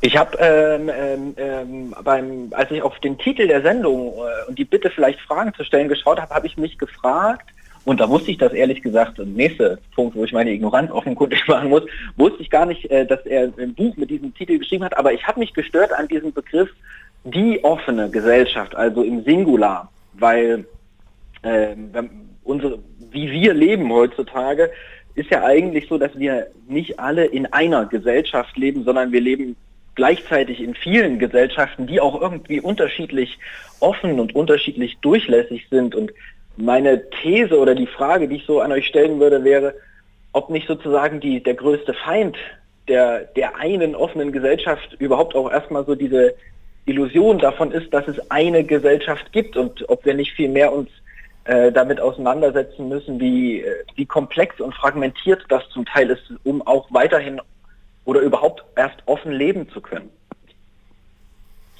Soll ich? Ja. ja, ich glaube, das, das ist wirklich eine interessante Frage. Ich glaube, das ist zum Beispiel so direkt eine Schwachstelle bei Popper gewesen, weil sein Gesellschaftsbegriff tatsächlich ein bisschen unterbestimmt ist. Also wenn man heute moderne Gesellschaftstheorien anlegt, dann ähm, würde man genau das machen, was du gesagt hast, mit den verschiedenen Subkulturen zum Beispiel, die es gibt oder auch Untergruppen in Gesellschaft. Trotzdem glaube ich, dass das dem nicht widerspricht, weil ich glaube, Popper würde schon sagen, oder das vielleicht auch über den Popper hinausgehend, würde ich sagen, dass äh, offene Gesellschaften sich gerade dadurch auszeichnen, dass sie Pluralität ermöglichen. Also dass es ganz verschiedene mhm. Subkulturen gibt, Untergruppen gibt, die ihren Lebensstil leben können. Allerdings müssen auch sie natürlich einem Maßstab genügen und da würde ich wieder die Menschenrechte und die Menschenwürde anlegen, dass es gewissermaßen schon so Grundkriterien geben muss, an denen sich auch alle Subkulturen oder alle wie man es vielleicht nennen könnte, Parallelgesellschaften ist eigentlich auch ein schlechter soziologischer Begriff, aber Subgesellschaften oder Subgemeinschaften ähm, dem auch entsprechen müssen. Also sie können auch nicht machen, was sie wollen. Ja, also man kann auch, das sieht man jetzt im Internet zum Beispiel, dass es da natürlich auch vieles gibt, was gegen diesen Begriff der Menschenwürde geht. Von daher Pluralität ist ein Merkmal offener Gesellschaft, aber auch äh, bestimmte äh, Grundwerte, die auch diese Pluralität erst ermöglichen, nämlich zum Beispiel Menschenrechte, Rechtsstaatlichkeit und so weiter. Von daher glaube ich, schließt sich das nicht aus. Aber an der Stelle würde ich schon gerne noch mal was in den Raum werfen. Und zwar Begriff Par Parallelgesellschaft und mhm. Begriff Multikulti. Ja. Also das ist ja ein Begriff, mittlerweile fast zum Kampfbegriff verkommen. Ja. Also zum einen so dieses Multikulti ist gescheitert. Und ähm, auf keinen Fall darf es Parallelgesellschaften geben. Ja. Vielleicht müssen wir so ein bisschen nochmal diese beiden Begriffe mhm. dekonstruieren. Ja. Wie würdest du da als also, Soziologe. Also, ich finde diesen Begriff Parallelgesellschaft ganz schlecht, weil es gibt keine Parallelgesellschaften. Ja. Also es gibt keine Gesellschaft in der Gesellschaft. Das gibt es nicht. Es gibt Subkulturen, also Subgesellschaften. Das hat Luhmann zum Beispiel ganz differenziert ausbuchstabiert. Ne? Dass ähm, Gesellschaften tatsächlich nicht eine Gesellschaft sind, sondern aus bestimmten Systemen dann bestehen. Aber das sind keine Parallelsysteme, sondern die existieren ineinander und miteinander. Ja? Von daher finde ich den Begriff Parallelgesellschaft schon schwierig, weil es sie nicht gibt. Ähm, allerdings ist natürlich die Gefahr, dass ein, eine Subkultur innerhalb einer Gesellschaft eine solche Eigendynamik an, äh, anpeilt, dass sie gegen die Mehrheitsgesellschaft, die Gesetze der Mehrheitsgesellschaft zum Beispiel widerstoßen. Das haben wir in der Jugendkriminalität, ja, dass es bestimmte Subkulturen gibt. Jugendgangs haben wir in der letzten Soziopod-Folge gemacht. Mhm. Die sagen, wir haben einen eigenen Code, eigene Ehrbegriffe, eigene Würdebegriffe und die widersprechen radikal äh, den Normen und Werten der Gesamtgesellschaft. Und so kann man ja auch kriminelles Verhalten zum Teil erklären, dass es bestimmte Werte gelernt werden in Subkulturen die dann in der Mehrheitsgesellschaft auf Widerstand stoßen, weil sie den Werten dort widersprechen. Und das darf nicht zu oft, glaube ich, passieren. Das darf auch nicht zu groß und zu stark werden, weil es dann natürlich den Rahmen der Gesellschaft bedroht. Ja. Und deshalb glaube ich, mit Subkulturen zu arbeiten ist viel interessanter oder Subsystemen zu arbeiten in Gesellschaftssystemen und dann zu schauen, wie ist das Verhältnis eines Subsystems in Bezug zur Gesamtgesellschaft. Und das, glaube ich, ist, führt, führt viel weiter, diese Betrachtung. Und ich glaube, es wäre auch hilfreicher, von, äh, nicht von Parallelgesellschaft zu sprechen, sondern von Parallelgesetzgebung. Ja. Weil das wird ja der Dreh- und Angelpunkt sein. Also sobald ich mich wenn ich sozusagen ein, eine, eine Gesetzgebung über der Gesellschaft gestülpt habe wie das Grundgesetz mhm. und sobald ich da eine Parallelgesetzgebung, ja. das ist ja die größte Angst der Menschen, wir ja. haben bald die Scharia und so weiter, die ja. in Teilen zumindest ähm, dem widerspricht, was wir als mhm. Gesetzgebung sehen, da wird es dann problematisch. das wäre so ein Fall. Da würde ich gar nicht mit dem Kulturbegriff ankommen, weil wie jemand lebt, wie der spricht und so weiter, solange es mich in meiner Freiheit letztendlich nicht immens äh, bedroht oder verletzt und so weiter, mhm ist das akzeptabel. Aber es wird dann problematisch, wenn wenn es wirklich in die Gesetzgebung hineingeht. Ja, aber auch in der Praxis. Also auch in der Praxis, ja. wenn jetzt Subkulturen zum Beispiel ihre Kinder quälen oder ja, ja, Menschen aber verletzen. Das, das ne? unterliegt ja wiederum dem Gesetz, genau. der Gesetzgebung des, des Staates, in dem genau. sie sich befinden. Deshalb darf keine Normierung einer Subkultur oder Subsystems sozusagen sich über das, äh, die Gesamtgesellschaft stellen, in Demokratien. Das ist dann eine Gefahr natürlich. Ja, man muss auch natürlich ganz klar sagen, dass die äh, gerade Rechtsextremisten wiederum, die ja diese Parallelgesellschaften anprangern, selber wieder eine Parallelgesellschaft sind, weil sie in Richtig. einer Gewalt, im, einem Gewaltmilieu agieren, was wiederum dem Grundgesetz ja. ähm, widerspricht. Richtig. Deswegen ja. fordere ich ja immer so ein bisschen, um dieses Patriotismus vielleicht neu aufzuladen. Es gibt ja diesen wunderbaren Ausspruch von Habermas, Ja. Verfassungspatriotismus. Dass man sich darauf vielleicht einigt, eben nicht zu sagen, es gibt irgendwie eine Nation oder wo man sich dran heftet, sondern Werte Ja. und die im Grundgesetz verankert sind, die eigentlich jeder auch unterschreibt und immer gerne mal wieder rausholt, äh, wenn dann so Probleme auftreten. Mhm. Hat dir das irgendwie ein bisschen weitergeholfen, Andreas? Oder hast du noch so Folgefragen dazu? Äh, ich, die einzige Gedanke, der mir jetzt äh, noch dazu kam, ist, äh, ihr hattet vorhin so schön ähm, das zusammengedacht, die Webersche Entzauberung der Welt in der Moderne und, äh, und den kritischen Rationalismus als eben sozusagen ein, ein, eine Denkschule überhaupt, diese Entzauberung eigentlich stetig auch mit voranzutreiben. Ähm, und, und da fiel mir ein, es gab jetzt ja äh, zuletzt diesen Briefwechsel zwischen dem Münchner Soziologen Amin Nasehi und äh, Götz Kubitschek, diesem Rechtsintellektuellen, wenn man ihn so nennen will.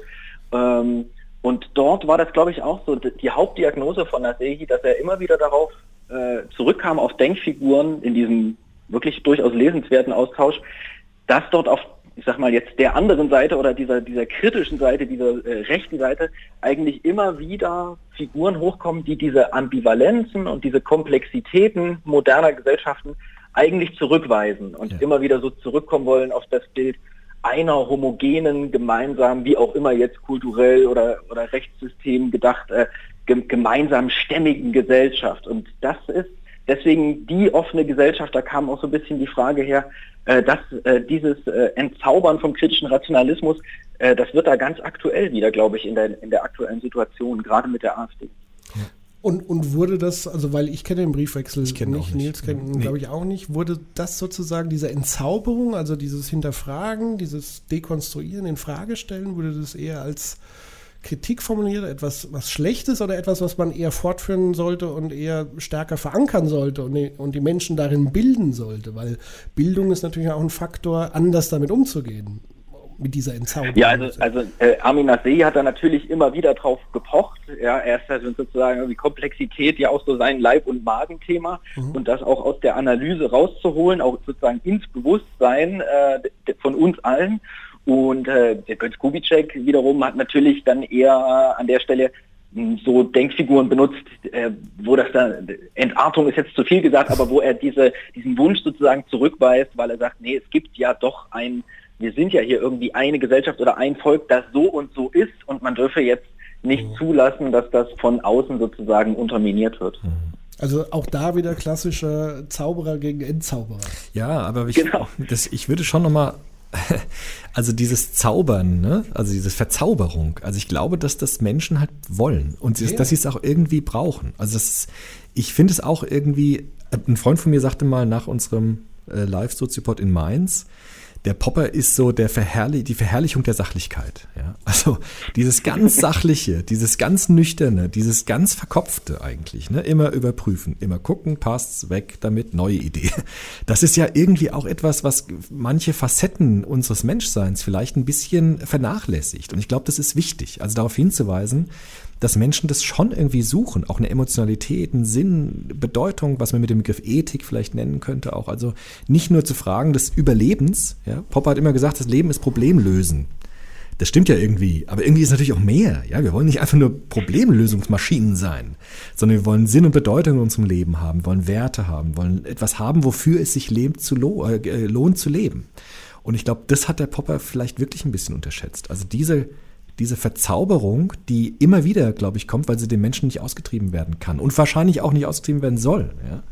Und da sehe ich natürlich schon Ambivalenz. Und das ist ja interessant, dass sozusagen eine, eine Partei wie die AfD genau das erkannt hat. Also es gab ja mehrere große Artikel über äh, den Chefphilosoph der, der AfD. Wer ist das?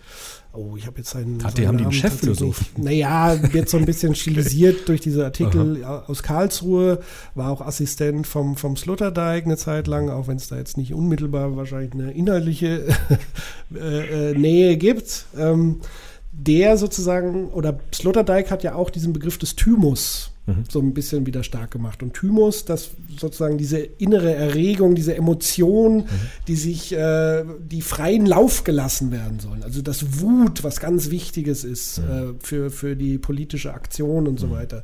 Und das können sie ja sehr geschickt für sich zu nutzen wissen. Und da, da wird es halt dann gefährlich, wenn sozusagen kluge Demagogen diesen Thymus, dies, diesen, dieses Grundbedürfnis von Menschen, diese Knöpfe, die man tatsächlich drücken kann, Ja. dass wir äh, äh, tagtäglich er, erleben, auch im Netz, diese Erregungsdynamiken, dass das natürlich kanalisiert wird für, für Zwecke, die dann eben nicht so äh, prickelnd sind. Das ist die. Gefahr, ja. Mhm. Klar. Genau, und hier noch als Nachtrag, Mark Jongens ist es, glaube ich, so heißt ähm, der Parteiphilosoph der AfD, so titelt es. Okay. Was ist das, FAZ? Mhm. Genau. Ja. Ja, also interessante Fragen. Ne? Also was, was ist mit diesem Zauber? Ich glaube, das ist wirklich ähm, eine wichtige Frage. Ja. Hast du noch was ergänzend oder bist du rundum zufrieden, Andreas? den Zustand der vollkommenen Zufriedenheit, äh, den strebe ich weiterhin an. Aber äh, äh, viel, vielen Dank euch ähm, äh, im, im Hinblick auf die Sendung und die Fragen ist ja äh, für mich fast schon erreicht. Ich äh, höre natürlich trotzdem weiter zu. Super, freut uns. Danke dir. Danke euch. Tschüssi. Tschüss. Und bevor wir jetzt weitergehen in die äh, nächste Fragerunde, haben wir wieder ein Lied mitgebracht. Auch ein alter Klassiker neu interpretiert. Äh, ursprünglich Bob Dylan, Blowing in the Wind, aber diesmal neu interpretiert von Ziggy Marley. How many roads must a man walk down before you call him a man? The Answer is Blowing in the Wind. Bob Dylan war, glaube ich, auch ein großer Philosoph, so ein Stück. weit, Absolut. Oder? Also, Unbedingt. Der Philosoph der Popgeschichte, würde ich fast sagen. also hier so die Antworten sind eher flüchtig. Eher flüchtig. Lass mich- ein Popperianer. Na, Pop äh, Dylan. Pop Dylan. ähm, mir fallen immer die wichtigsten Gedanken bei diesen Liedern ein, Ja, tatsächlich. erfüllt. bei dem Dylan-Lied ist mir eingefallen, es gibt natürlich diese neueren Weber-Studien. Also Max Weber, die Entzauberung der Welt. Entzauberung ist, glaube ich, der Begriff schlechthin, ja, heute. Und es gibt natürlich diese neueren Studien, vor allem von Charles Taylor, auch einem meiner Lieblingsphilosophen. Der hat ja dieses riesige Buch geschrieben, ein säkulares Zeitalter. Also Secular Age heißt es auf Englisch. Und da hat er diesen Prozess nochmal genau historisch nachgezeichnet. Also wie allmählich die Welt entzaubert worden ist. Also welche Prozesse auch dazu geführt haben, dass diese Religion, diese ganz starke, unhinterfragbare Religiosität des Mittelalters in Europa, sich verändert hat hin zu einer, er nennt das dann Nova-Explosion der Pluralität. Also von einem Weltbild, das praktisch unhinterfragbar war, hin zu einer unglaublichen Pluralität von Möglichkeiten des Lebens und Denkens und Meinens. Und er hat dann auch verschiedene Stadien identifiziert in der Geschichte, wo es solche Schübe gab, so Modernisierungsschübe, wo dann Gesellschaft neu auf neue Fundamente gestellt worden ist. Ja. Und das sind sozusagen ähm, hochinteressante Studien, um diesen, um diesen Entzauberungsprozess nachzuzeichnen. Ja.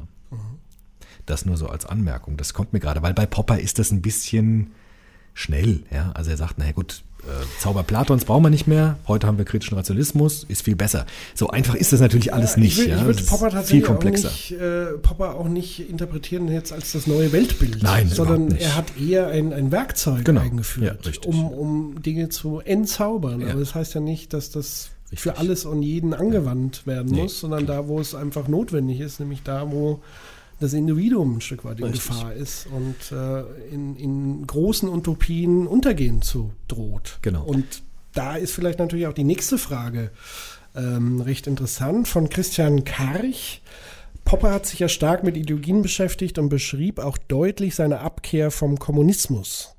Heutzutage scheint es den alten Ideologien wie dem Kommunismus mit seiner Vorstellung einer Utopie nicht mehr zu gelingen, Menschen dafür zu gewinnen.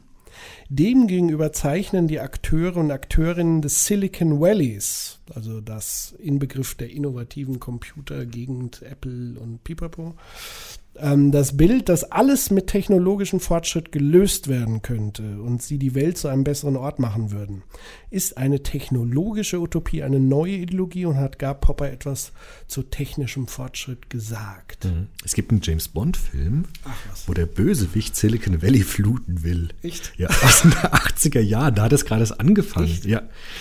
Und da will der Bösewicht irgendwie so einen Staudamm sprengen und will Silicon Valley fluten, weil er dann so die Alleinherrschaft der Computerwelt hat. Das ist so in der Mitte der 80er Jahre. Das ist total lustig, fällt mir gerade so ein. Äh, okay, aber ist vollkommen egal. Also das hat nichts mit der Frage zu tun. Aber es kam mir jetzt gerade so, weil die Silicon Valley, das war so der Begriff damals auch. Okay. Ja. Ja, und heute wieder. Heute dann wieder. Äh, Utopie, ja gut, ich meine, Popper würde sagen, äh, Utopie muss gleich behandelt werden. Natürlich, auch technische Utopien sind Utopien und müssen deshalb stark kritisiert werden. Popper hat mal gesagt im Interview, interessanterweise, auf die Frage hin, brauchen wir Ethik, ja oder nein? Ja, hat er gesagt, wir brauchen eigentlich immer eine neue Ethik, weil immer was Neues erfunden wird, das neue Probleme äh, mit sich bringt. In seiner Zeit war das vor allem natürlich die Frage nach Atomenergie, friedliche Nutzung versus Atomenergie als Waffe. Heute ist das immer noch natürlich ein Thema, klar, aber heute, glaube ich, ist die Biotechnologie ganz stark in dieser Frage. Und Popper würde sagen, Ethik muss in diesem Fall flexibel auch sein, weil es immer wieder neue Probleme auch gibt mit neuen Innovationen. Ja. Und deshalb muss man immer wieder schauen, wie man dann Gesetze so äh, anpasst, dass sie diesen neuen Problemen gerecht werden können. Und deshalb sind technologische Innovationen, können auch Utopien sein, können dann auch gefährlich werden. Übrigens noch als Nachtrag, das ist nichts Neues. Also technische Utopien gab es schon immer. Äh, beispielsweise bei Jules Verne zum Beispiel wunderbar nachzulesen, ja, der das U-Boot vorausgesagt hat in der Nautilus und so weiter. Und es gab natürlich auch diese Idee, dass durch Technik die Welt be besser wird. Vor allem in den 20er Jahren dann auch gibt es so Gedichte, wo dann gesagt wird, wir haben heute Autos, die fahren 50 Stundenkilometer schnell und wie können wir noch glauben, dass wir Menschen wären, wenn wir solche Autos haben und so, das gibt es tatsächlich, was heute ein bisschen lächerlich ist, aber auch diese Idee gab es natürlich schon immer dass wir mit Technik uns verbessern und eine bessere Welt herstellen können. Sehr schön, noch letzter Satz, dann höre ich auf. Mary Shelleys Frankenstein zum Beispiel, ja, also nicht diese äh, blöden Filme, sondern das Buch. Das thematisiert genau das, ja. Der neue Prometheus heißt der Untertitel des Buches. Und Prometheus war ja dieser Übermensch, ja. Und da wird es auch schon thematisiert. Und das äh, ist ja uralt. Und da gibt es genau dieses Problem, ähm, bist du dir den Folgen deines Handelns bewusst, wenn du etwas tust. Ja. Und das ist die Frage der Ethik. Und die hat Popper immer schon gesehen. Ja, und das will ich gerne noch ergänzen mit, da ist ja so diese, in dieser Frage ist ja der Schlüsselsatz drin. Kann neue Technologie oder technischer Fortschritt allein die Welt besser machen? Natürlich Mhm. nicht, Nein. weil sie natürlich einerseits Probleme der Welt lösen kann, aber völlig neue Probleme aufwirft. Ja. Also denken wir an die Industrialisierung, Ja, ja, die hat viele Probleme gelöst, wir werd- wurden mit Waren versorgt und hat ganz viele neue Probleme erzeugt. Die hat einen Marx aufs Tableau gebracht, Ja. weil plötzlich Arbeit ganz anders als oder Arbeitskraft als Ware verstanden wurde und entmenschlicht hat. Da hat Technologie entmenschlicht. Denken wir an Charlie Chaplins moderne Zeiten als große Technologiekritik. Also das heißt per se zu sagen, Technologie an sich macht die Welt besser oder schlechter, ist es nicht, sondern tatsächlich, wie du sagst, die Ethik dahinter. Im Grunde genommen die Software hinter der Hardware ist entscheidend. Die eigene Haltung, was tue ich mit der Technologie, wozu wende ich sie an? Das ist sozusagen das Entscheidende. Und da auch nochmal ganz klar der Hinweis in Richtung Futuristen. Die Begründer des Faschismus damals waren Futuristen Ja, klar. die sozusagen aus dieser Gedanke heraus, auch technologischen Fortschritt, wir machen diesen Übermensch, Nietzsche etc. Ja. pp.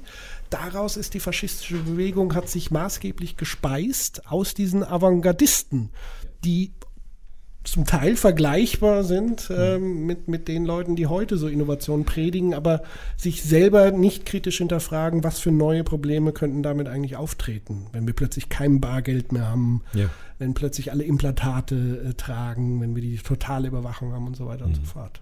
Also das muss man sozusagen immer flexibel mitdenken, ein Stück weit. Die nächste Frage schließt so ein bisschen an, an Technologie mit an, und zwar von, von Alexander Ilk, der ähm, einen längeren Text geschrieben hat, den ich aber natürlich nicht komplett vorlesen kann, weil es würde tatsächlich nochmal äh, zehn Minuten oder so dauern, aber sehr interessante Anregungen und Gedankengänge. Danke dafür. Und ich habe jetzt mal versucht, so ein bisschen die Essenz raus ähm. Und zwar hat er geschrieben, dass das Internet von einer Idee zur Freiheit zum Teil zu einem Ort für Hass und Anprangerung geworden ist, ähm, wird schon länger diskutiert. Interessieren würde mich, ob ihr auf psychologischer Ebene etwas zu Themen wie Filterblase oder selektiver Wahrnehmung sagen könnt, wie ihr die gesellschaftlichen Phänomene im Internet bewertet und ob es vielleicht ein Problem der Strukturen des Internets sein könnte, die so etwas ermöglichen oder sogar provozieren. Und du nix so, als ob ich das. Ja, das musst du jetzt sagen, weil ich kenne mich im Internet. Ich kann nur sagen, das Internet ist so wie die Welt. Da gibt es ja alles halt, was es in der Welt auch gibt. Ne? Und äh, jetzt bist du dran. Genau, also ich glaube, der, der, der wichtige Punkt an der Stelle ist äh, zu differenzieren zwischen Internet als Struktur und Internetbenutzern als Menschen. Und natürlich kann man das nicht strikt voneinander trennen. Das eine, also da sind wir wieder sehr in, im, im systemischen Bereich. Also es sind im Grunde genommen, wir haben da ein technisches System, ein, ein Biosystem und die interagieren und connecten sich. Daraus entstehen neue Interaktionen, die sich gegenseitig sozusagen ähm, ähm, verstärken oder beeinflussen. Ähm, aber zu sagen, per se, das Internet macht das und das, kann man, kann man so nicht sagen, sondern es ist entscheidend, auf wen trifft das Internet, auf welchen Benutzer, auf welche Haltung, wie benutzt derjenige das und wie lässt er sich von diesen Reizen, die das Internet natürlich bietet, ein Stück weit beeinflussen. Aber darf ich da noch eine Ja. Frage stellen, als, als, als Ja, Hörer klar. jetzt einfach mal so? Also es gibt, es gibt doch zwei Bewegungen. Also einerseits nutzt der Mensch das Internet, aber das Internet prägt ja auch den Nutzer. Also es Ja. gibt ja auch diese Wechselwirkung. Genau. Ne? Also man kann ja nicht sagen, es gibt so eine Technologie und dann kommen Menschen und nutzen das, sondern die Technologie wirkt dann auch auf den Menschen, der das dann wieder nutzt und das Mhm. wirkt dann wieder zurück. Und wie würdest du das, also diese Dialektik sehen? Naja, man kann das ja mal anwenden auf das, was er ja ähm, sozusagen angerissen hat, so dieses ähm, selektive Wahrnehmung, aber auch diese Dynamik, diese Hasskommentare und so weiter. Das kann man sich so vorstellen, dass natürlich die Infrastruktur, auf der ich mich bewege, also beispielsweise gerade eine Plattform wie Facebook, wo wir zum einen ähm, über eine Milliarde Menschen haben, die miteinander in Anführungszeichen ins Gespräch kommen, aber am Ende nichts anderes machen als Gedanken rausblasen. Und andere lesen diese Gedanken und kommentieren diese Gedanken. Und das Problem Nummer eins ist, die Gedanken, die ein Sender sendet, werden in der Regel kaum vom Empfänger so interpretiert, wie es der Sender gemeint hat. Weil ganz viele unbekannte Akteure plötzlich dort auftreten, miteinander kommunizieren. Das heißt, wir haben unfassbar viele, viele Missverständnisse, die in der Kommunikation stattfinden. Weil eben auch die Kommunikation sehr mangelhaft und bruchstückhaft ist. Das heißt, wir sitzen nicht wie hier gegenüber, ich sehe deine Mimik nicht. Äh, ich sehe nicht, wie du nonverbal mit mir kommunizierst. Ich habe keine Feedback-Schleife in dem Sinne, sondern es ist dann ein sehr ich-bezogenes Medium, weil es meine Interpretation deiner Nachricht ist, die aber vielleicht ganz anders ist. So, und wenn jetzt Ereignisse, Krisen ins Spiel kommen, die auf diesen Netzwerken diskutiert werden, also ein Terroranschlag, die Krise XY, was ja permanent stattfindet mittlerweile, dann bildet sich so eine Erregungs- Dynamik. Also es gibt Forscher in den USA, Jonah Berger ist einer, der hat mal untersucht, welche Artikel der New York, New York Times werden eigentlich am meisten geteilt. Also wo die Leute am meisten Like und Share drücken. Und da hat er eben festgestellt, die Inhalte, die am meisten Emotionen, und zwar Erregungsemotionen verursachen. Wut, Angst und äh, riesige Überraschungsmomente. So, wow, eine Katze spielt Klavier. Geil. ja? Das sind so diese drei, die dich aber Hochmaß, im höchsten Maße erregen. Da klickst du ganz schnell auf Like und Share und damit verbreiten sich diese Nachrichten und damit erreichen sie wieder andere, die sie wieder antriggern. Und das heißt, wenn du zum Beispiel so ein äh, Tweet von Erika Steinbach, der zutiefst rassistisch ist, die den absetzt, verbreitet sich dieser Tweet durch diejenigen, die sich darüber empören, weil da drückt es den Tr Trigger äh, äh, Wut. Und es triggert die anderen an, die tatsächlich die Angst haben, die Erika Steinbach zum Ausdruck bringen will damit. Angst vor Überfremdung. Und die triggert es auch an. Und so haben wir am Ende ein Phänomen, dass nämlich die Botschaft an sich wie blöd ver verteilt wird und, und das alles dominiert und immer wieder zur Erregung äh, anregt. Und das ist tatsächlich so ein Phänomen, wo mittlerweile fast jeder draufspringt. Tatsächlich auch die klassischen Medien, die bisher eigentlich die Aufgabe haben, ein Gatekeeper zu sein. Also so ein bisschen einzuordnen, auch in Weltgeschehen, auch auszusortieren, zu filtern. Aber die laufen da mit in dieser Erregungsspirale und sie profitieren davon ökonomisch. Weil je mehr Klicks sie haben auf reißerische Artikel, also muss ich das mal bei, bei Focus Online, wenn man das mal schaut, was die in den sozialen Netzwerken machen, das ist pervers. Also zum Teil machen die reißerische Headlines und der Inhalt dahinter ist null. oder ähm, die Redakteure von Focus Online selbst, nicht die Kommentare. Zumindest die Social Media Redakteure, Ah, die sozusagen diese Teaser entwickeln und Bilder. Also da geht es ja auch sehr um bildlastige Sprache, weil es ein sehr schnelles Medium ist. Du musst also auf einen Blick in einem Satz eine Erregung erzeugen, damit du Erfolg hast. Ökonomischen Erfolg, Aufmerksamkeitserfolg und so weiter. Und so kann man sich ein Stück weit diese Dynamik vorstellen, die sich sehr schnell katalysiert und hochschaukelt. Und da ist halt dann einfach die Herausforderung, wie gehen wir in Zukunft miteinander um, weil das können wir nicht auf ewig so weitermachen. Das ermüdet irgendwann, das wird inflationär.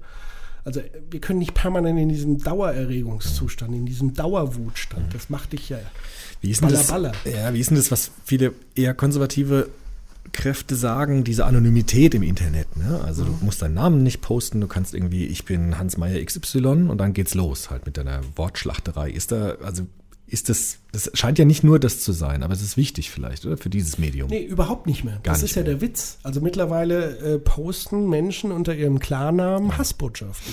Aber wie Weil- kann man das denn sich da erklären? gar nicht mehr in diesem Warum? Also ich meine, es ist doch viel einfacher, das anonym zu machen. Ja, es ist einfach, aber es ist gar nicht Ist mehr, egal, es, ist nicht mehr von, von Belang. Also es, es wird ja auch nicht mehr, es ist auch nicht mehr verfolgbar an einem gewissen Punkt. Und viele Leute, äh, ich sag mal, mit einem mit einer Selbstverständlichkeit da reingehen, die sie auch nie kritisch hinterfragt haben, das, was sie jetzt äußern, dass das irgendwie justiziabel wäre oder andere verletzen würde. Viele sehen das auch als, als Spiel. Also es gibt da interessante Studien äh, im, im Mediennutzungsverhalten oder im, nicht im Mediennutzungsverhalten, sondern in der Wahrnehmung von, von Botschaften. Also gerade so im Bereich Trollkommunikation, da gab es schon in den 80er, 90ern gab es eine Forscherin, die hat untersucht, es gab so Online-Spiele, so Text-Adventure-mäßig und so weiter. Und da gab es Menschen, die haben andere per Text vergewaltigt. Und diejenigen, die das empfangen haben, diese Verwalt Vergewaltigungsbotschaften, die saßen heulend vor dem Bildschirm. Und die hat dann beide Seiten befragt, Täter wie Opfer. Und die Täter waren sich dem überhaupt nicht bewusst, sondern sie haben gesagt, das war ja nur ein Spiel. Und die anderen haben es sozusagen aber als real empfunden. Und diese völlige Unterscheidung von dem, also deswegen gibt es sozusagen auch Versuche, so eine Art Netiquette, also Ja. so quasi Ethik in der Benutzung ähm, des Internets. Da gibt es die erste Regel, die, die lautet, äh, remember the human. Also das heißt, mach dir bewusst, dass du nicht mit einer Maschine hier kommunizierst, sondern dass am anderen Ende immer auch ein Mensch sitzt. Und der deine Worte so interpretieren kann, dass es ihn absolut äh, verletzt, anpisst, wie auch immer. Aber dann würde man ja schon sagen müssen, dass, es, dass die Technologie in dem Fall auch die menschliche Kommunikation ganz stark beeinflusst und so eine Eigendynamik hervorruft, die vorher nicht da war. Absolut, es erzeugt neue Ja, Probleme. ja. Also auch tatsächlich ist da wieder, das hat ja der Fragesteller wunderbar auf den Punkt gebracht. Also es gab so die Riesenhoffnung, das Internet ermöglicht mehr Freiheit, Mhm. eine offenere Gesellschaft, einen offenen Austausch. Das alles ist immer noch der Fall. Mhm. Aber zugleich treten neue Probleme auf, indem nämlich ganz viele Menschen aufeinander prallen und auch gar nicht wissen, wie sie dieses Medium benutzen und damit Schaden anrichten und damit eine Erregungsdynamik auslösen, völlig unbewusst, weil niemand sieht sich natürlich als Teil in der Verantwortung. Also wa- was hat mein Tweet jetzt äh, in, in der Empörung damit zu tun, dass jetzt Erika Steinbach überall so. Also diese Kombination aus Nichtbewusstsein und, und noch mangelndem Wissen mit der Bedienung des Mediums ist halt so das, das Problem. Und das, da kommt an dem Punkt wieder dein, deine Flexibilität der Ethik ins Spiel. Dass Mhm. wir jeden Tag, weil es entstehen ja neue Phänomene. Ja, klar. Also diese Erregungsdynamiken sind relativ neu in dieser, in dieser Form, dass Ja. wir das erstmal auch diskutieren, plötzlich Lösungen finden und das ist ja witzig, hast du es verfolgt mit, ähm, es gibt jetzt so Löschungskommissionen bei Facebook. Kenne ich nicht. Ne? Also die haben quasi eine, eine Privatfirma in Deutschland beauftragt, Avato, auch interessanter Background, weil es eigentlich so eine Adresshändler, also auch schon sehr, hat so sein Geschmäckle. Und die sind jetzt beauftragt worden, Hasskommentare zu löschen und Pages, also Seiten auf Facebook zu sperren, die irgendwie mit Hasskommentaren und so weiter irgendwie in Verbindung oder rechtsextrem, wie auch immer.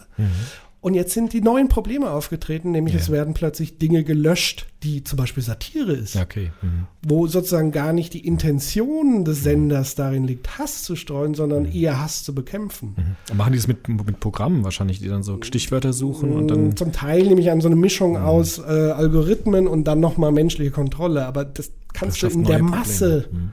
Einfach nicht bewältigen und die Algorithmen sind noch nicht so gut, dass sie genau diesen, diese feinen Ironieunterschiede erkennen oder erkennen, postet der das jetzt, weil er dagegen ist oder dafür. Und Klar. so entstehen völlig neue Probleme, die wiederum ins Gegenteil zu dem führen, was da eigentlich gewährleistet werden soll. Also das ist super spannend, was da gerade passiert. Also da kann man gerade neue Ethiken Mhm. ein, ein Stück weit entwickeln. Und auch da ist wieder eine Entzauberung. Also Ja. vor der Zauber, das Ja. Internet als Freiheitsmedium. Und jetzt wieder die Entzauberung, Die, ja, die Schattenseiten, die damit Genau. verbunden sind. Ja. die gerade ein Stück weit tatsächlich auch überwiegen. Mhm. Interessant, ja. Ein Stück weit. Mhm.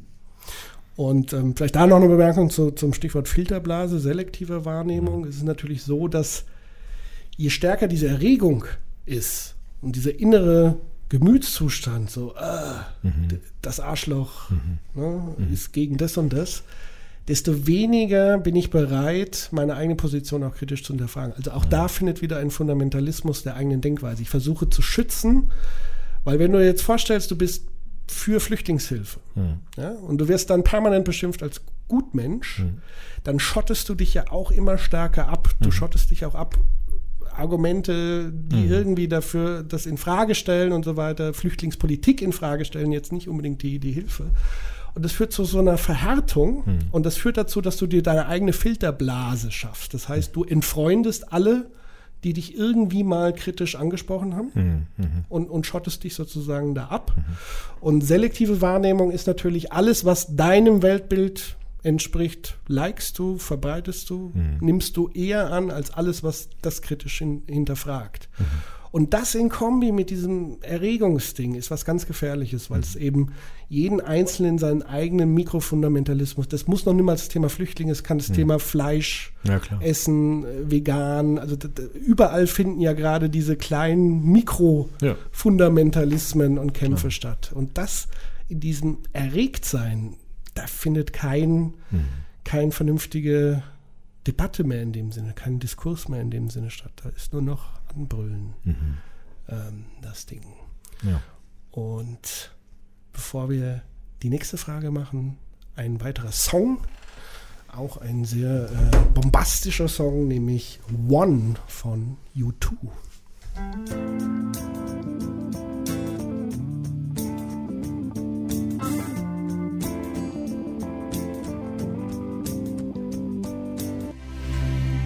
Ebenfalls ein wunderbarer Song, U2 One. Ähm, und ich habe gerade mal so ein bisschen auf Twitter geguckt. Äh, da hat jemand mich so ein bisschen äh, zurechtgewiesen mit Recht, äh, weil er gesagt hat, irgendwie Futurismus, Faschismus, mache ich es mir ein bisschen einfach. Natürlich ist nicht unmittelbar aus dem Futurismus der Faschismus entstanden, aber es gab sozusagen Ströme innerhalb des Futurismus, die unmittelbar sozusagen davon abgespaltet in einem politischen Futurismus, der dann wiederum in den Faschismus gemündet ist. Natürlich. Also, natürlich kann man nicht eins zu eins sagen, ähm, der Futurismus hat sozusagen zum Faschismus geführt. Nein, aber man kann auch sagen, weil wie du es gemeint hast, der Futurismus sehr schöne Narrative dem Faschismus Genau. geliefert hat zur Untermauerung seiner Ideologie. Genauso wie Hegel, genauso wie Nietzsche sehr schöne Geschichtsfiguren dem Faschismus geliefert hat, die sie sehr schön aufnehmen konnten, klar. Genau. Und das, Und das ist so, das ist Tatsächlich kann man ja auch Nietzsche nicht unbedingt eins zu eins Nein. eben unterstellen, dass er Dass den er Faschismus gewesen möglich gemacht hat. Kein. Fall.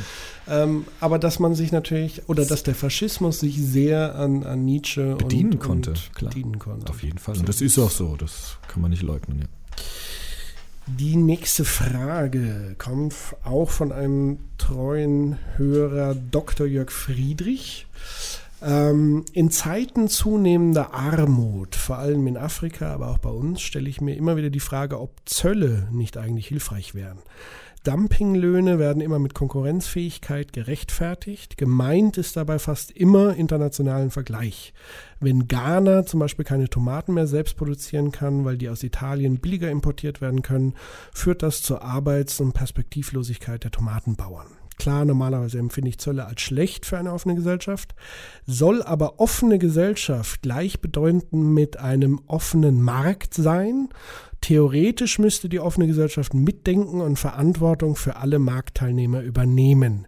Praktisch zählt aber wohl eher der Profit. Was tun? Das weiß ich auch nicht. Also, mit den offenen, mit diesen, mit diesen Zöllen, das wäre ja eine Idee, ja, die müsste man überprüfen. Und da müssten wir jetzt wahrscheinlich verschiedene Gegenargumente dann äh, anlegen und schauen, ob sich so eine Idee bewährt oder nicht. Das kann, kann ich nicht beurteilen. Aber was zum Beispiel jetzt nochmal für offene Gesellschaft, weil wir gesagt haben, woran müssen sich politische Ideen messen lassen, haben wir gesagt, Menschenrechte sind ein ganz guter Kandidat so als äh, Messlatte für politische Ideen. Und bei den Menschenrechten ist es ganz interessant, da gibt es ja verschiedene Generationen von Menschenrechten. Also Menschenrechte haben angefangen mit der mit den liberalen Menschenrechten, gerade nach dem Zweiten Weltkrieg die gesagt haben, der Staat muss sich äh, zurückziehen und darf nicht mit Individuen machen, was er will. Ja, es gibt sozusagen das Recht auf Meinungsfreiheit, auf Religionsfreiheit und kein Staat hat das Recht, die einen Religionsanhänger zu bevorzugen und andere zu diskriminieren. Das heißt eigentlich so ein Stück Schutz des Individuums vor dem Staat. Das war ja sozusagen die erste Generation der liberalen Menschenrechte. Jetzt gibt es aber andere Generationen, spätere Generationen von Menschenrechten, die die sozialen Menschenrechte stark machen die sagen, also es kann nicht nur sein, dass wir dahin schauen, ob der Staat übergriffig ist gegen seine Bürgerinnen und Bürger, sondern es muss auch um solche Fragen gehen wie Gerechtigkeit bei Lohn zum Beispiel, Recht auf Arbeit, Recht auf Schutz vor Armut zum Beispiel. Das sind die sozialen Menschenrechte. Die werden oftmals vernachlässigt in der Diskussion, weil wenn wir Menschenrechte meinen, meinen wir meistens diese liberalen Menschenrechte, ja, dass ich meine Religionsfreiheit ausleben kann, meine Meinungsfreiheit und so weiter. Aber es gibt auch sehr interessante Menschenrechtsformulierungen, die in diese Richtung zielen. Also was ist eigentlich Armut? Und das im globalen Bereich gesehen ist, trifft natürlich schon genau den Punkt, den Herr, wie hieß er, Friedrich gesagt hat. Nämlich die Frage, wie kann eine offene Gesellschaft eigentlich diese Form von Menschenrechten auch berücksichtigen? Und da muss natürlich eine offene Gesellschaft nicht einfach nur den Markt freien Lauf lassen, sondern muss natürlich auch Ideen entwickeln und prüfen, wie man diese Messlatte auch gerecht werden kann. Ja, und an der Stelle ist es vielleicht nochmal ganz hilfreich, ähm, den persönlichen Kontext von, von Popper auch nochmal ähm, darzustellen im, in Bezug auf Wirtschaft und offener Markt, weil es eigentlich sehr interessant ist, weil man ihn da ein Stück weit erwischen hm. könnte. Ja. Und zwar das noch kurz zu erklären.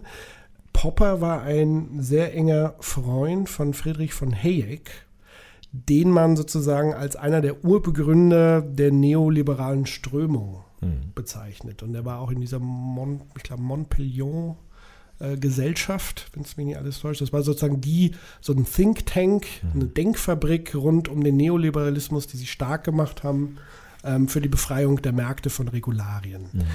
Aus der damaligen Zeit gedacht, war das sozusagen wieder eine logische Schlussfolge, weil damals ging es aus dem Nationalsozialismus, aus dem Kommunismus, also einer sehr starkli, staatlich stark reglementierten, auch mit Gewalt verbundenen Ordnung mhm. des Marktes. Da wollten sie sozusagen diese Gegenakzente setzen. Und Popper selbst war ja eigentlich damals Sozialist, hat sich ja dann ja. aber durch persönliche biografische Umstände mhm. dem Stück weit abgewendet. Ja, stark abgewendet. Oder sehr stark, zumindest den mhm ähm, utopischen Ansätzen ja. Richtung Marx und Diktatur des Proletariats und hat sich dann tatsächlich Hayek und, und dieser Gesellschaft angeschlossen. Mhm. Ähm, und die haben das natürlich wieder ins nächste Extrem mhm. übertragen. Also die haben dann Narrativ, also im Grunde genommen hat Popper mitgewirkt, da mhm. eine Utopie des Marktes zu entwerfen, mhm. die interessanterweise, da wieder Richtung Zauber, mhm.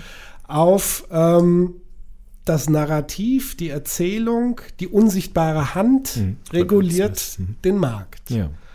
Und da hat er sich so ein Stück weit, kann man sagen, ähm, in einer Utopie mit verrannt oder mhm. muss sich dem vielleicht gefallen lassen, dass man ihm das heute so ein Stück weit vorwirft, ja. weil er das vielleicht zumindest von außen betrachtet nicht kritisch genug hinterfragt hat. Ja, das glaube ich ist so. Und ähm, wobei, es gibt dann, ich habe noch mal ein paar, paar alte Interviews von, von Popper äh, gelesen, wo er dann im Nachhinein sich schon so ein bisschen korrigiert hat, wo er, wo er gesagt hat, er, er setzt für sich selber ganz bestimmte Prioritäten, bevor es mhm. an den absoluten freien Markt geht, nämlich mhm. dass Hunger beseitigt ja. wird. Also sozusagen diese Menschenrechtsthemen, bevor mhm. die nicht gelöst sind, hm. will er eigentlich im Grunde hält er jetzt wenig von diesem absolut unregulierten. Mhm. Da hat er schon diese Werte wieder ein bisschen mit drin. Ne? Genau, das heißt aber, mhm. sie haben damals versucht, eine, eine Problemlösung zu mhm. formulieren auf die damalige Zeit als Reaktion, die erst viel später neue Probleme erzeugt hat, mhm. die wir heute zum Teil spüren und auch noch zu Poppers Zeiten mhm. gespürt haben. Also gerade so Reagan, Thatcher, das war ja so die ne-, neoliberale Hochzeit. Ja die uns heute zu den neuen Problemen geführt haben, wie, wie wir sie heute vorfinden. Also die auch ähm, Jörg Friedrich wunderbar beschrieben hat, nämlich mhm. wir leben in einer globalisierten Gesellschaft. Mhm.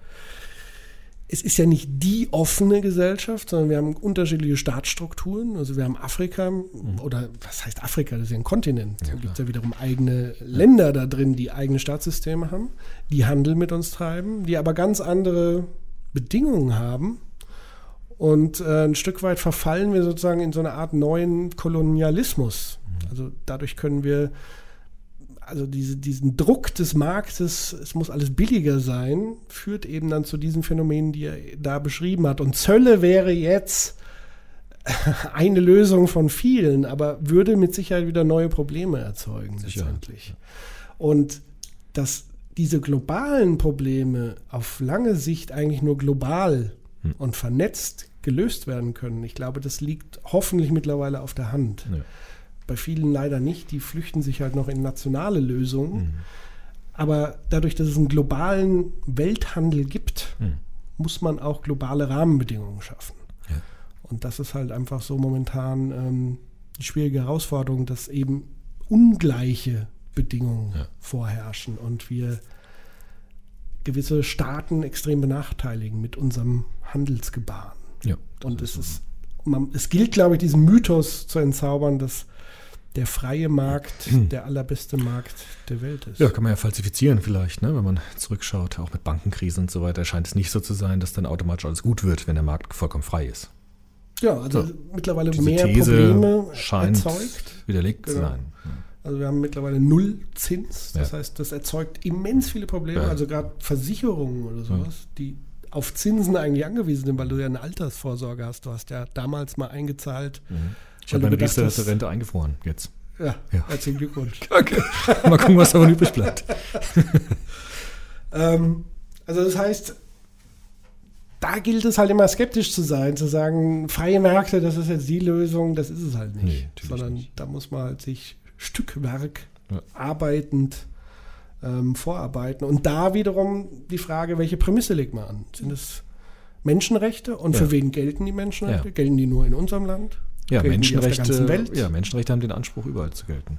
Das, deshalb heißen sie Menschenrechte und nicht äh, Deutschlandrechte oder Amerikarechte oder sonst irgendwas. Und deshalb gilt es sozusagen, diesen Maßstab so anzusetzen, dass er äh, letztlich da auch gültig wird. Mhm. Ähm, eine Frage steht noch so ein bisschen im Raum.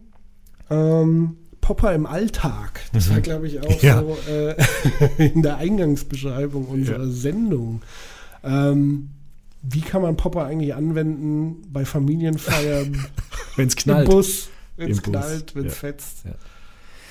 Das ist, eine, das ist eine ganz einfache Frage, aber eine ganz schwierige Frage, weil sie, glaube ich, auch nochmal jetzt zum Schluss unserer Sendung, wenn ich auf die Uhr schaue, uns ein bisschen an die Kritik von Popper heranführt und auch an seinem Modell. Weil, wenn man das Familienfeierbild aufgreift, hatten ja schon alle diese Erfahrung, dass da Argumente nicht ziehen. Ja, also wenn dort äh, diese starken Werte ins Spiel kommen, also ich äh, habe diese Welthaltung und du hast eine andere, dann helfen dort Argumente nicht. Und ich glaube, dass dieses Problem auch ein bisschen ins Zentrum von Popper hineinwirken, weil Popper ja immer von diesem rationalen Diskurs ausgeht. Also sagt ja immer, es muss das bessere Argument siegen. Ja, und wenn es alle darauf einlassen, dann muss dem eigentlich jeder zustimmen können. Wie bei Habermas eigentlich auch in der Diskurstheorie. Und ich glaube, dass das äh, nicht immer so ist. Ich glaube, das geht halt dann nicht, wenn es um Werte geht. Also Werte, die ans, am Subjekt haften. Also sagen, was ist mir wichtig in meinem Leben, was sind meine starken Ideale, meine Leitvorstellungen, auf die hin ich mich entwerfe. Weil diese Werte sind partikular, würde Habermas sagen, die sind nicht universalisierbar. Zum Beispiel, wenn ich religiöse Werte habe, die für mich total wichtig sind, ähm, kann es sein, dass es für dich zum Beispiel nicht wichtige Werte sind. Und deshalb können wir uns nicht darüber einigen, in dem Sinne, dass ich dir so viele Argumente liefere, dass du sagst, na gut, dann werde ich jetzt auch religiös. So funktioniert das nicht in diesem Bereich. Und ich glaube, bei Familienfeiern geht es oftmals darum, um diese Werte.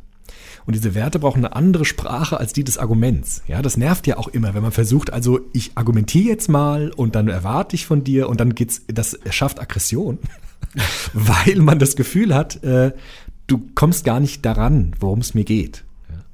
Ja, deshalb ist bei Werten äh, eher das äh, wichtig, glaube ich, was man so pädagogisch jetzt, ja, nicht soziologisch, sondern pädagogisch, diese berühmte persönliche Sprache nennt. Beispielsweise von Jesper Juhl, ja, der sagt, also was mir wichtig ist, verlangt keine allgemeine Sprache im Sinne von, du musst doch jetzt einsehen, dass das für dich genauso wichtig ist für mich, sondern diese persönliche Sprache, ich rede über mich.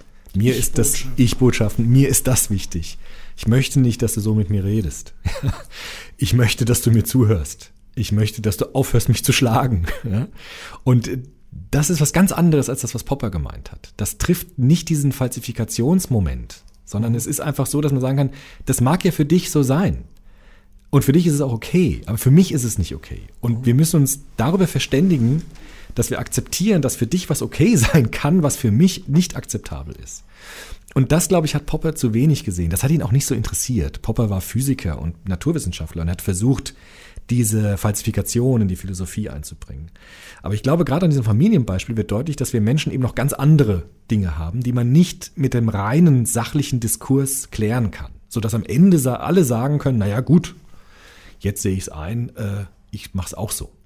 Ja. Kann, man, kann man vielleicht ganz gut bei Familie mit dem, mit dem, einfach mit der Liebe erklären. Habe ich neulich auf einer Tagung jemanden äh, beschrieben. Also sagen, äh, wenn ich sie fragen würde, äh, warum liebst du deine Frau?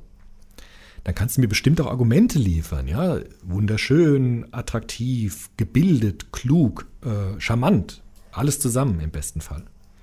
Das würde aber doch nicht dazu führen, dass ich sage, ach, jetzt sehe ich es ein, ich verliebe mich auch in deine Frau. Ja, so läuft das nicht.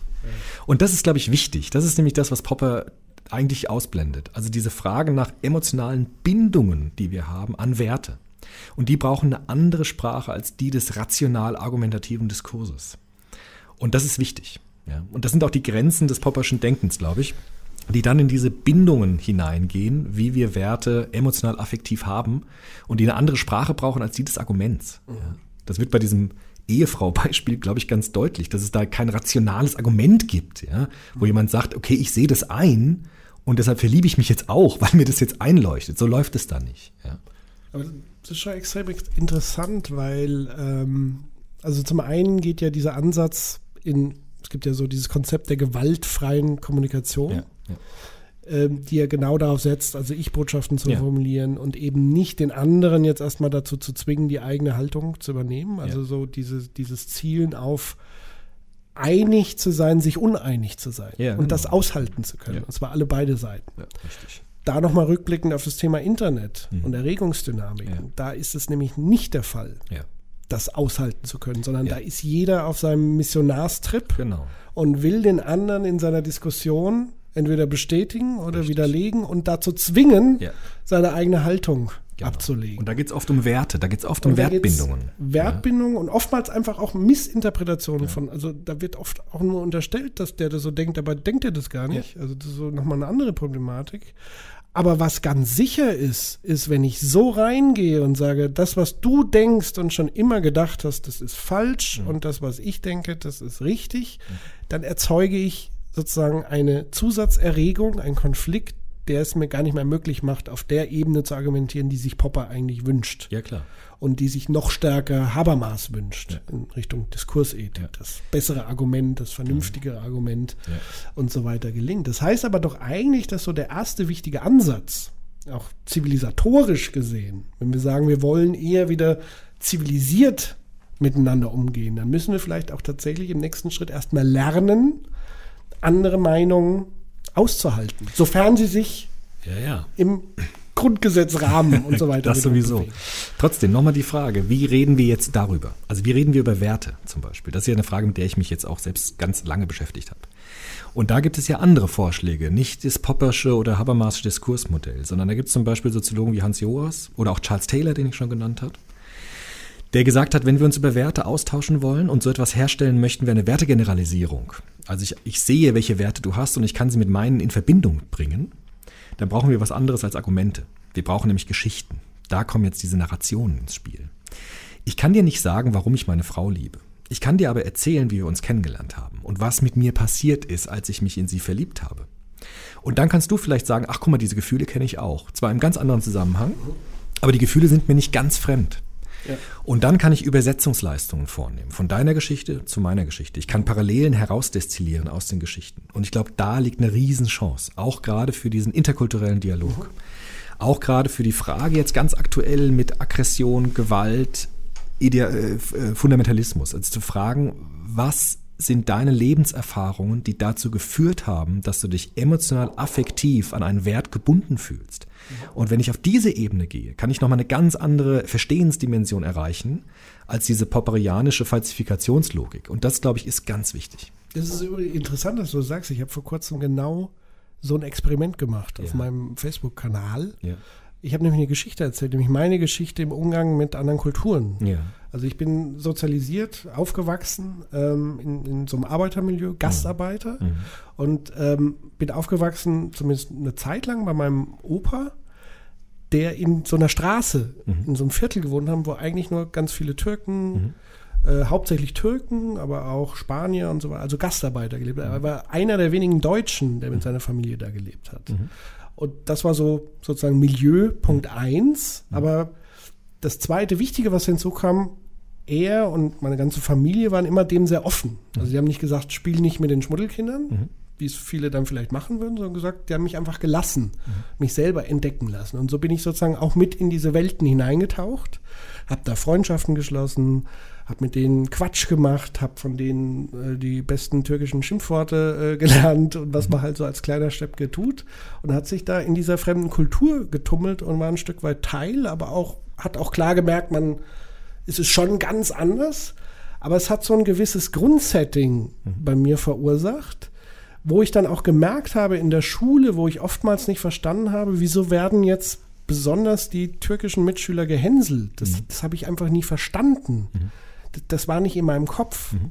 Und diese Geschichte habe ich halt so mal ein bisschen auf Facebook erzählt und es hat erstaunlicherweise gerade vielleicht auch bei Leuten, die so eher, sage ich mal, in so einer fremden skeptischen, mhm. ich will es noch niemals als fremdenfeindlich, mhm. die dann auch plötzlich anfangen, ihre Geschichte, die wieder ganz anders, mhm. weil sie ganz andere Erfahrungen gemacht haben. Und ich glaube, dass man sich tatsächlich solchen Ängsten ja eben nicht, wie du sagst, über rationale Argumente, mhm. äh, Fremdenangst ist wichtig, weil jetzt kommen ja, alle und genau. so weiter, sondern weil es eine persönliche ja. Erfahrung aus der Erziehung heraus, Begegnung ja. oder Nichtbegegnung mit, mit Ausländern mhm. oder anderen Kulturen war.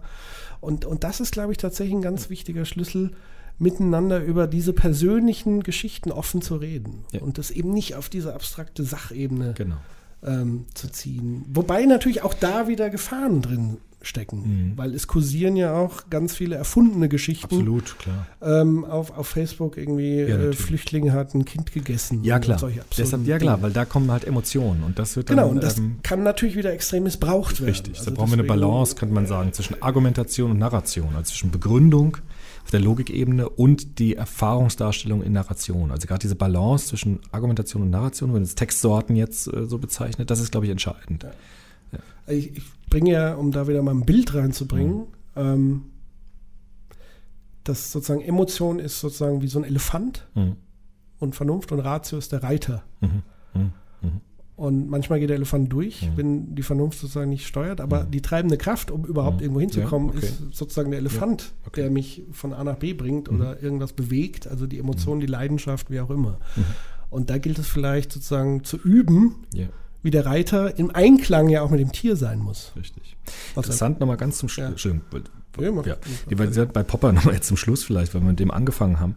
Der Popper selbst hat ja auch so eine Geschichte, wie er auf dieses Prinzip gekommen ist, mit dieser Schießerei, ne, die ich erzählt habe, wo er Freunde sterben sieht in so einer Befreiungsaktion. Und da war das ja auch so, dass es kein Argument war, sondern es war eine Erfahrung, eine Lebenserfahrung, die ihn dazu geführt hat, zu sagen, das können wir nicht mehr machen. Also wir können nicht Ideen äh, über Menschenleben stellen. Und das war bei Popper auch so. Das hat er nie reflektiert, glaube ich, so richtig, dass es für ihn auch so eine ganz induktive Erfahrung war, die ihn dazu geführt hat, dieses Deduktive so stark zu machen. Aber als, als Biografieforscher interessiert mich das natürlich schon, also welche Lebenserfahrungen dazu geführt haben, dass er so geworden ist. Das habe ich auch meine, die Biografie von Popper so äh, lange studiert, weil ich glaube, dass es auch solche Erfahrungen waren, die dann diesen Klickmoment in seinem Kopf verursacht haben, der dann ausgearbeitet worden ist, argumentativ und so weiter. Aber der Beginn ist, glaube ich, oftmals so eine Lebenserfahrung, so eine Geschichte, die ich habe, die meine Geschichte wird und die ich dann verallgemeinere in ein System hinein oder in eine Methode oder in eine Technik und so weiter. Und das war bei Popper auch so. So sieht's aus. Und in diesem Sinne sind wir tatsächlich am Ende der Ja. Sendung angelangt. Vielleicht noch ein kann, ganz kurzer Hinweis in, in eigener Sache. Wir haben ja auch ein Buch veröffentlicht vor kurzem, wie ich wurde, wer ich bin und was wir einmal sein werden, wo man sozusagen all die Themen, die wir heute besprochen haben, aber auch vieles andere nochmal anskizzieren. Also wie funktioniert Erziehung, was wirkt auf uns ein, wie geht so die Reise von, von der Geburt bis hin zum Tod, was für eine Rolle spielt Religion. Das findet man alles da angerissen und hoffentlich genauso anregend wie äh, ein Stück weit unsere Diskussion heute. Ähm, und wir werden drei handsignierte Bücher ähm, nämlich verlosen unter den Fragestellern und Fragestellerinnen, die sich heute aktiv eingebracht waren. Das nur zur Info. Also vielleicht bekommt der eine oder andere Post von uns. Und ähm, ja, ich fand es sehr, sehr spannend. Ich hoffe, die, die zugehören, hier nickt unser Techniker. Sehr schön. Ich nicke auch, genau. Ich fand es auch ne? spannend. Genau. Ähm, und vielleicht kann man das ja irgendwann wiederholen. Mir hat es unglaublich viel Spaß Ja, gemacht. mir auch. Und vielleicht gerne Feedback von den, von den Leuten. Wenn ihr das toll fandet, bitte rückmelden, weil das gibt uns ja das Signal, das nochmal aufzulegen. Und zum Abschluss würde ich sagen, spielen wir dann tatsächlich doch ein Lied, was mich fast sehr stark sozialisiert hat und geprägt hat, nämlich tatsächlich die Fantastischen Vier. Ähm, mit einem Lied Mach dich frei. Und das ist so ein bisschen auch so mein Credo im Leben irgendwie lange Zeit bis heute geblieben. Ich bedanke mich recht herzlich und euch noch einen schönen Abend. Tschüss. Tschüss. Alle Beiträge, Reportagen und Interviews können Sie jederzeit nachhören im Netz auf detektor.fm.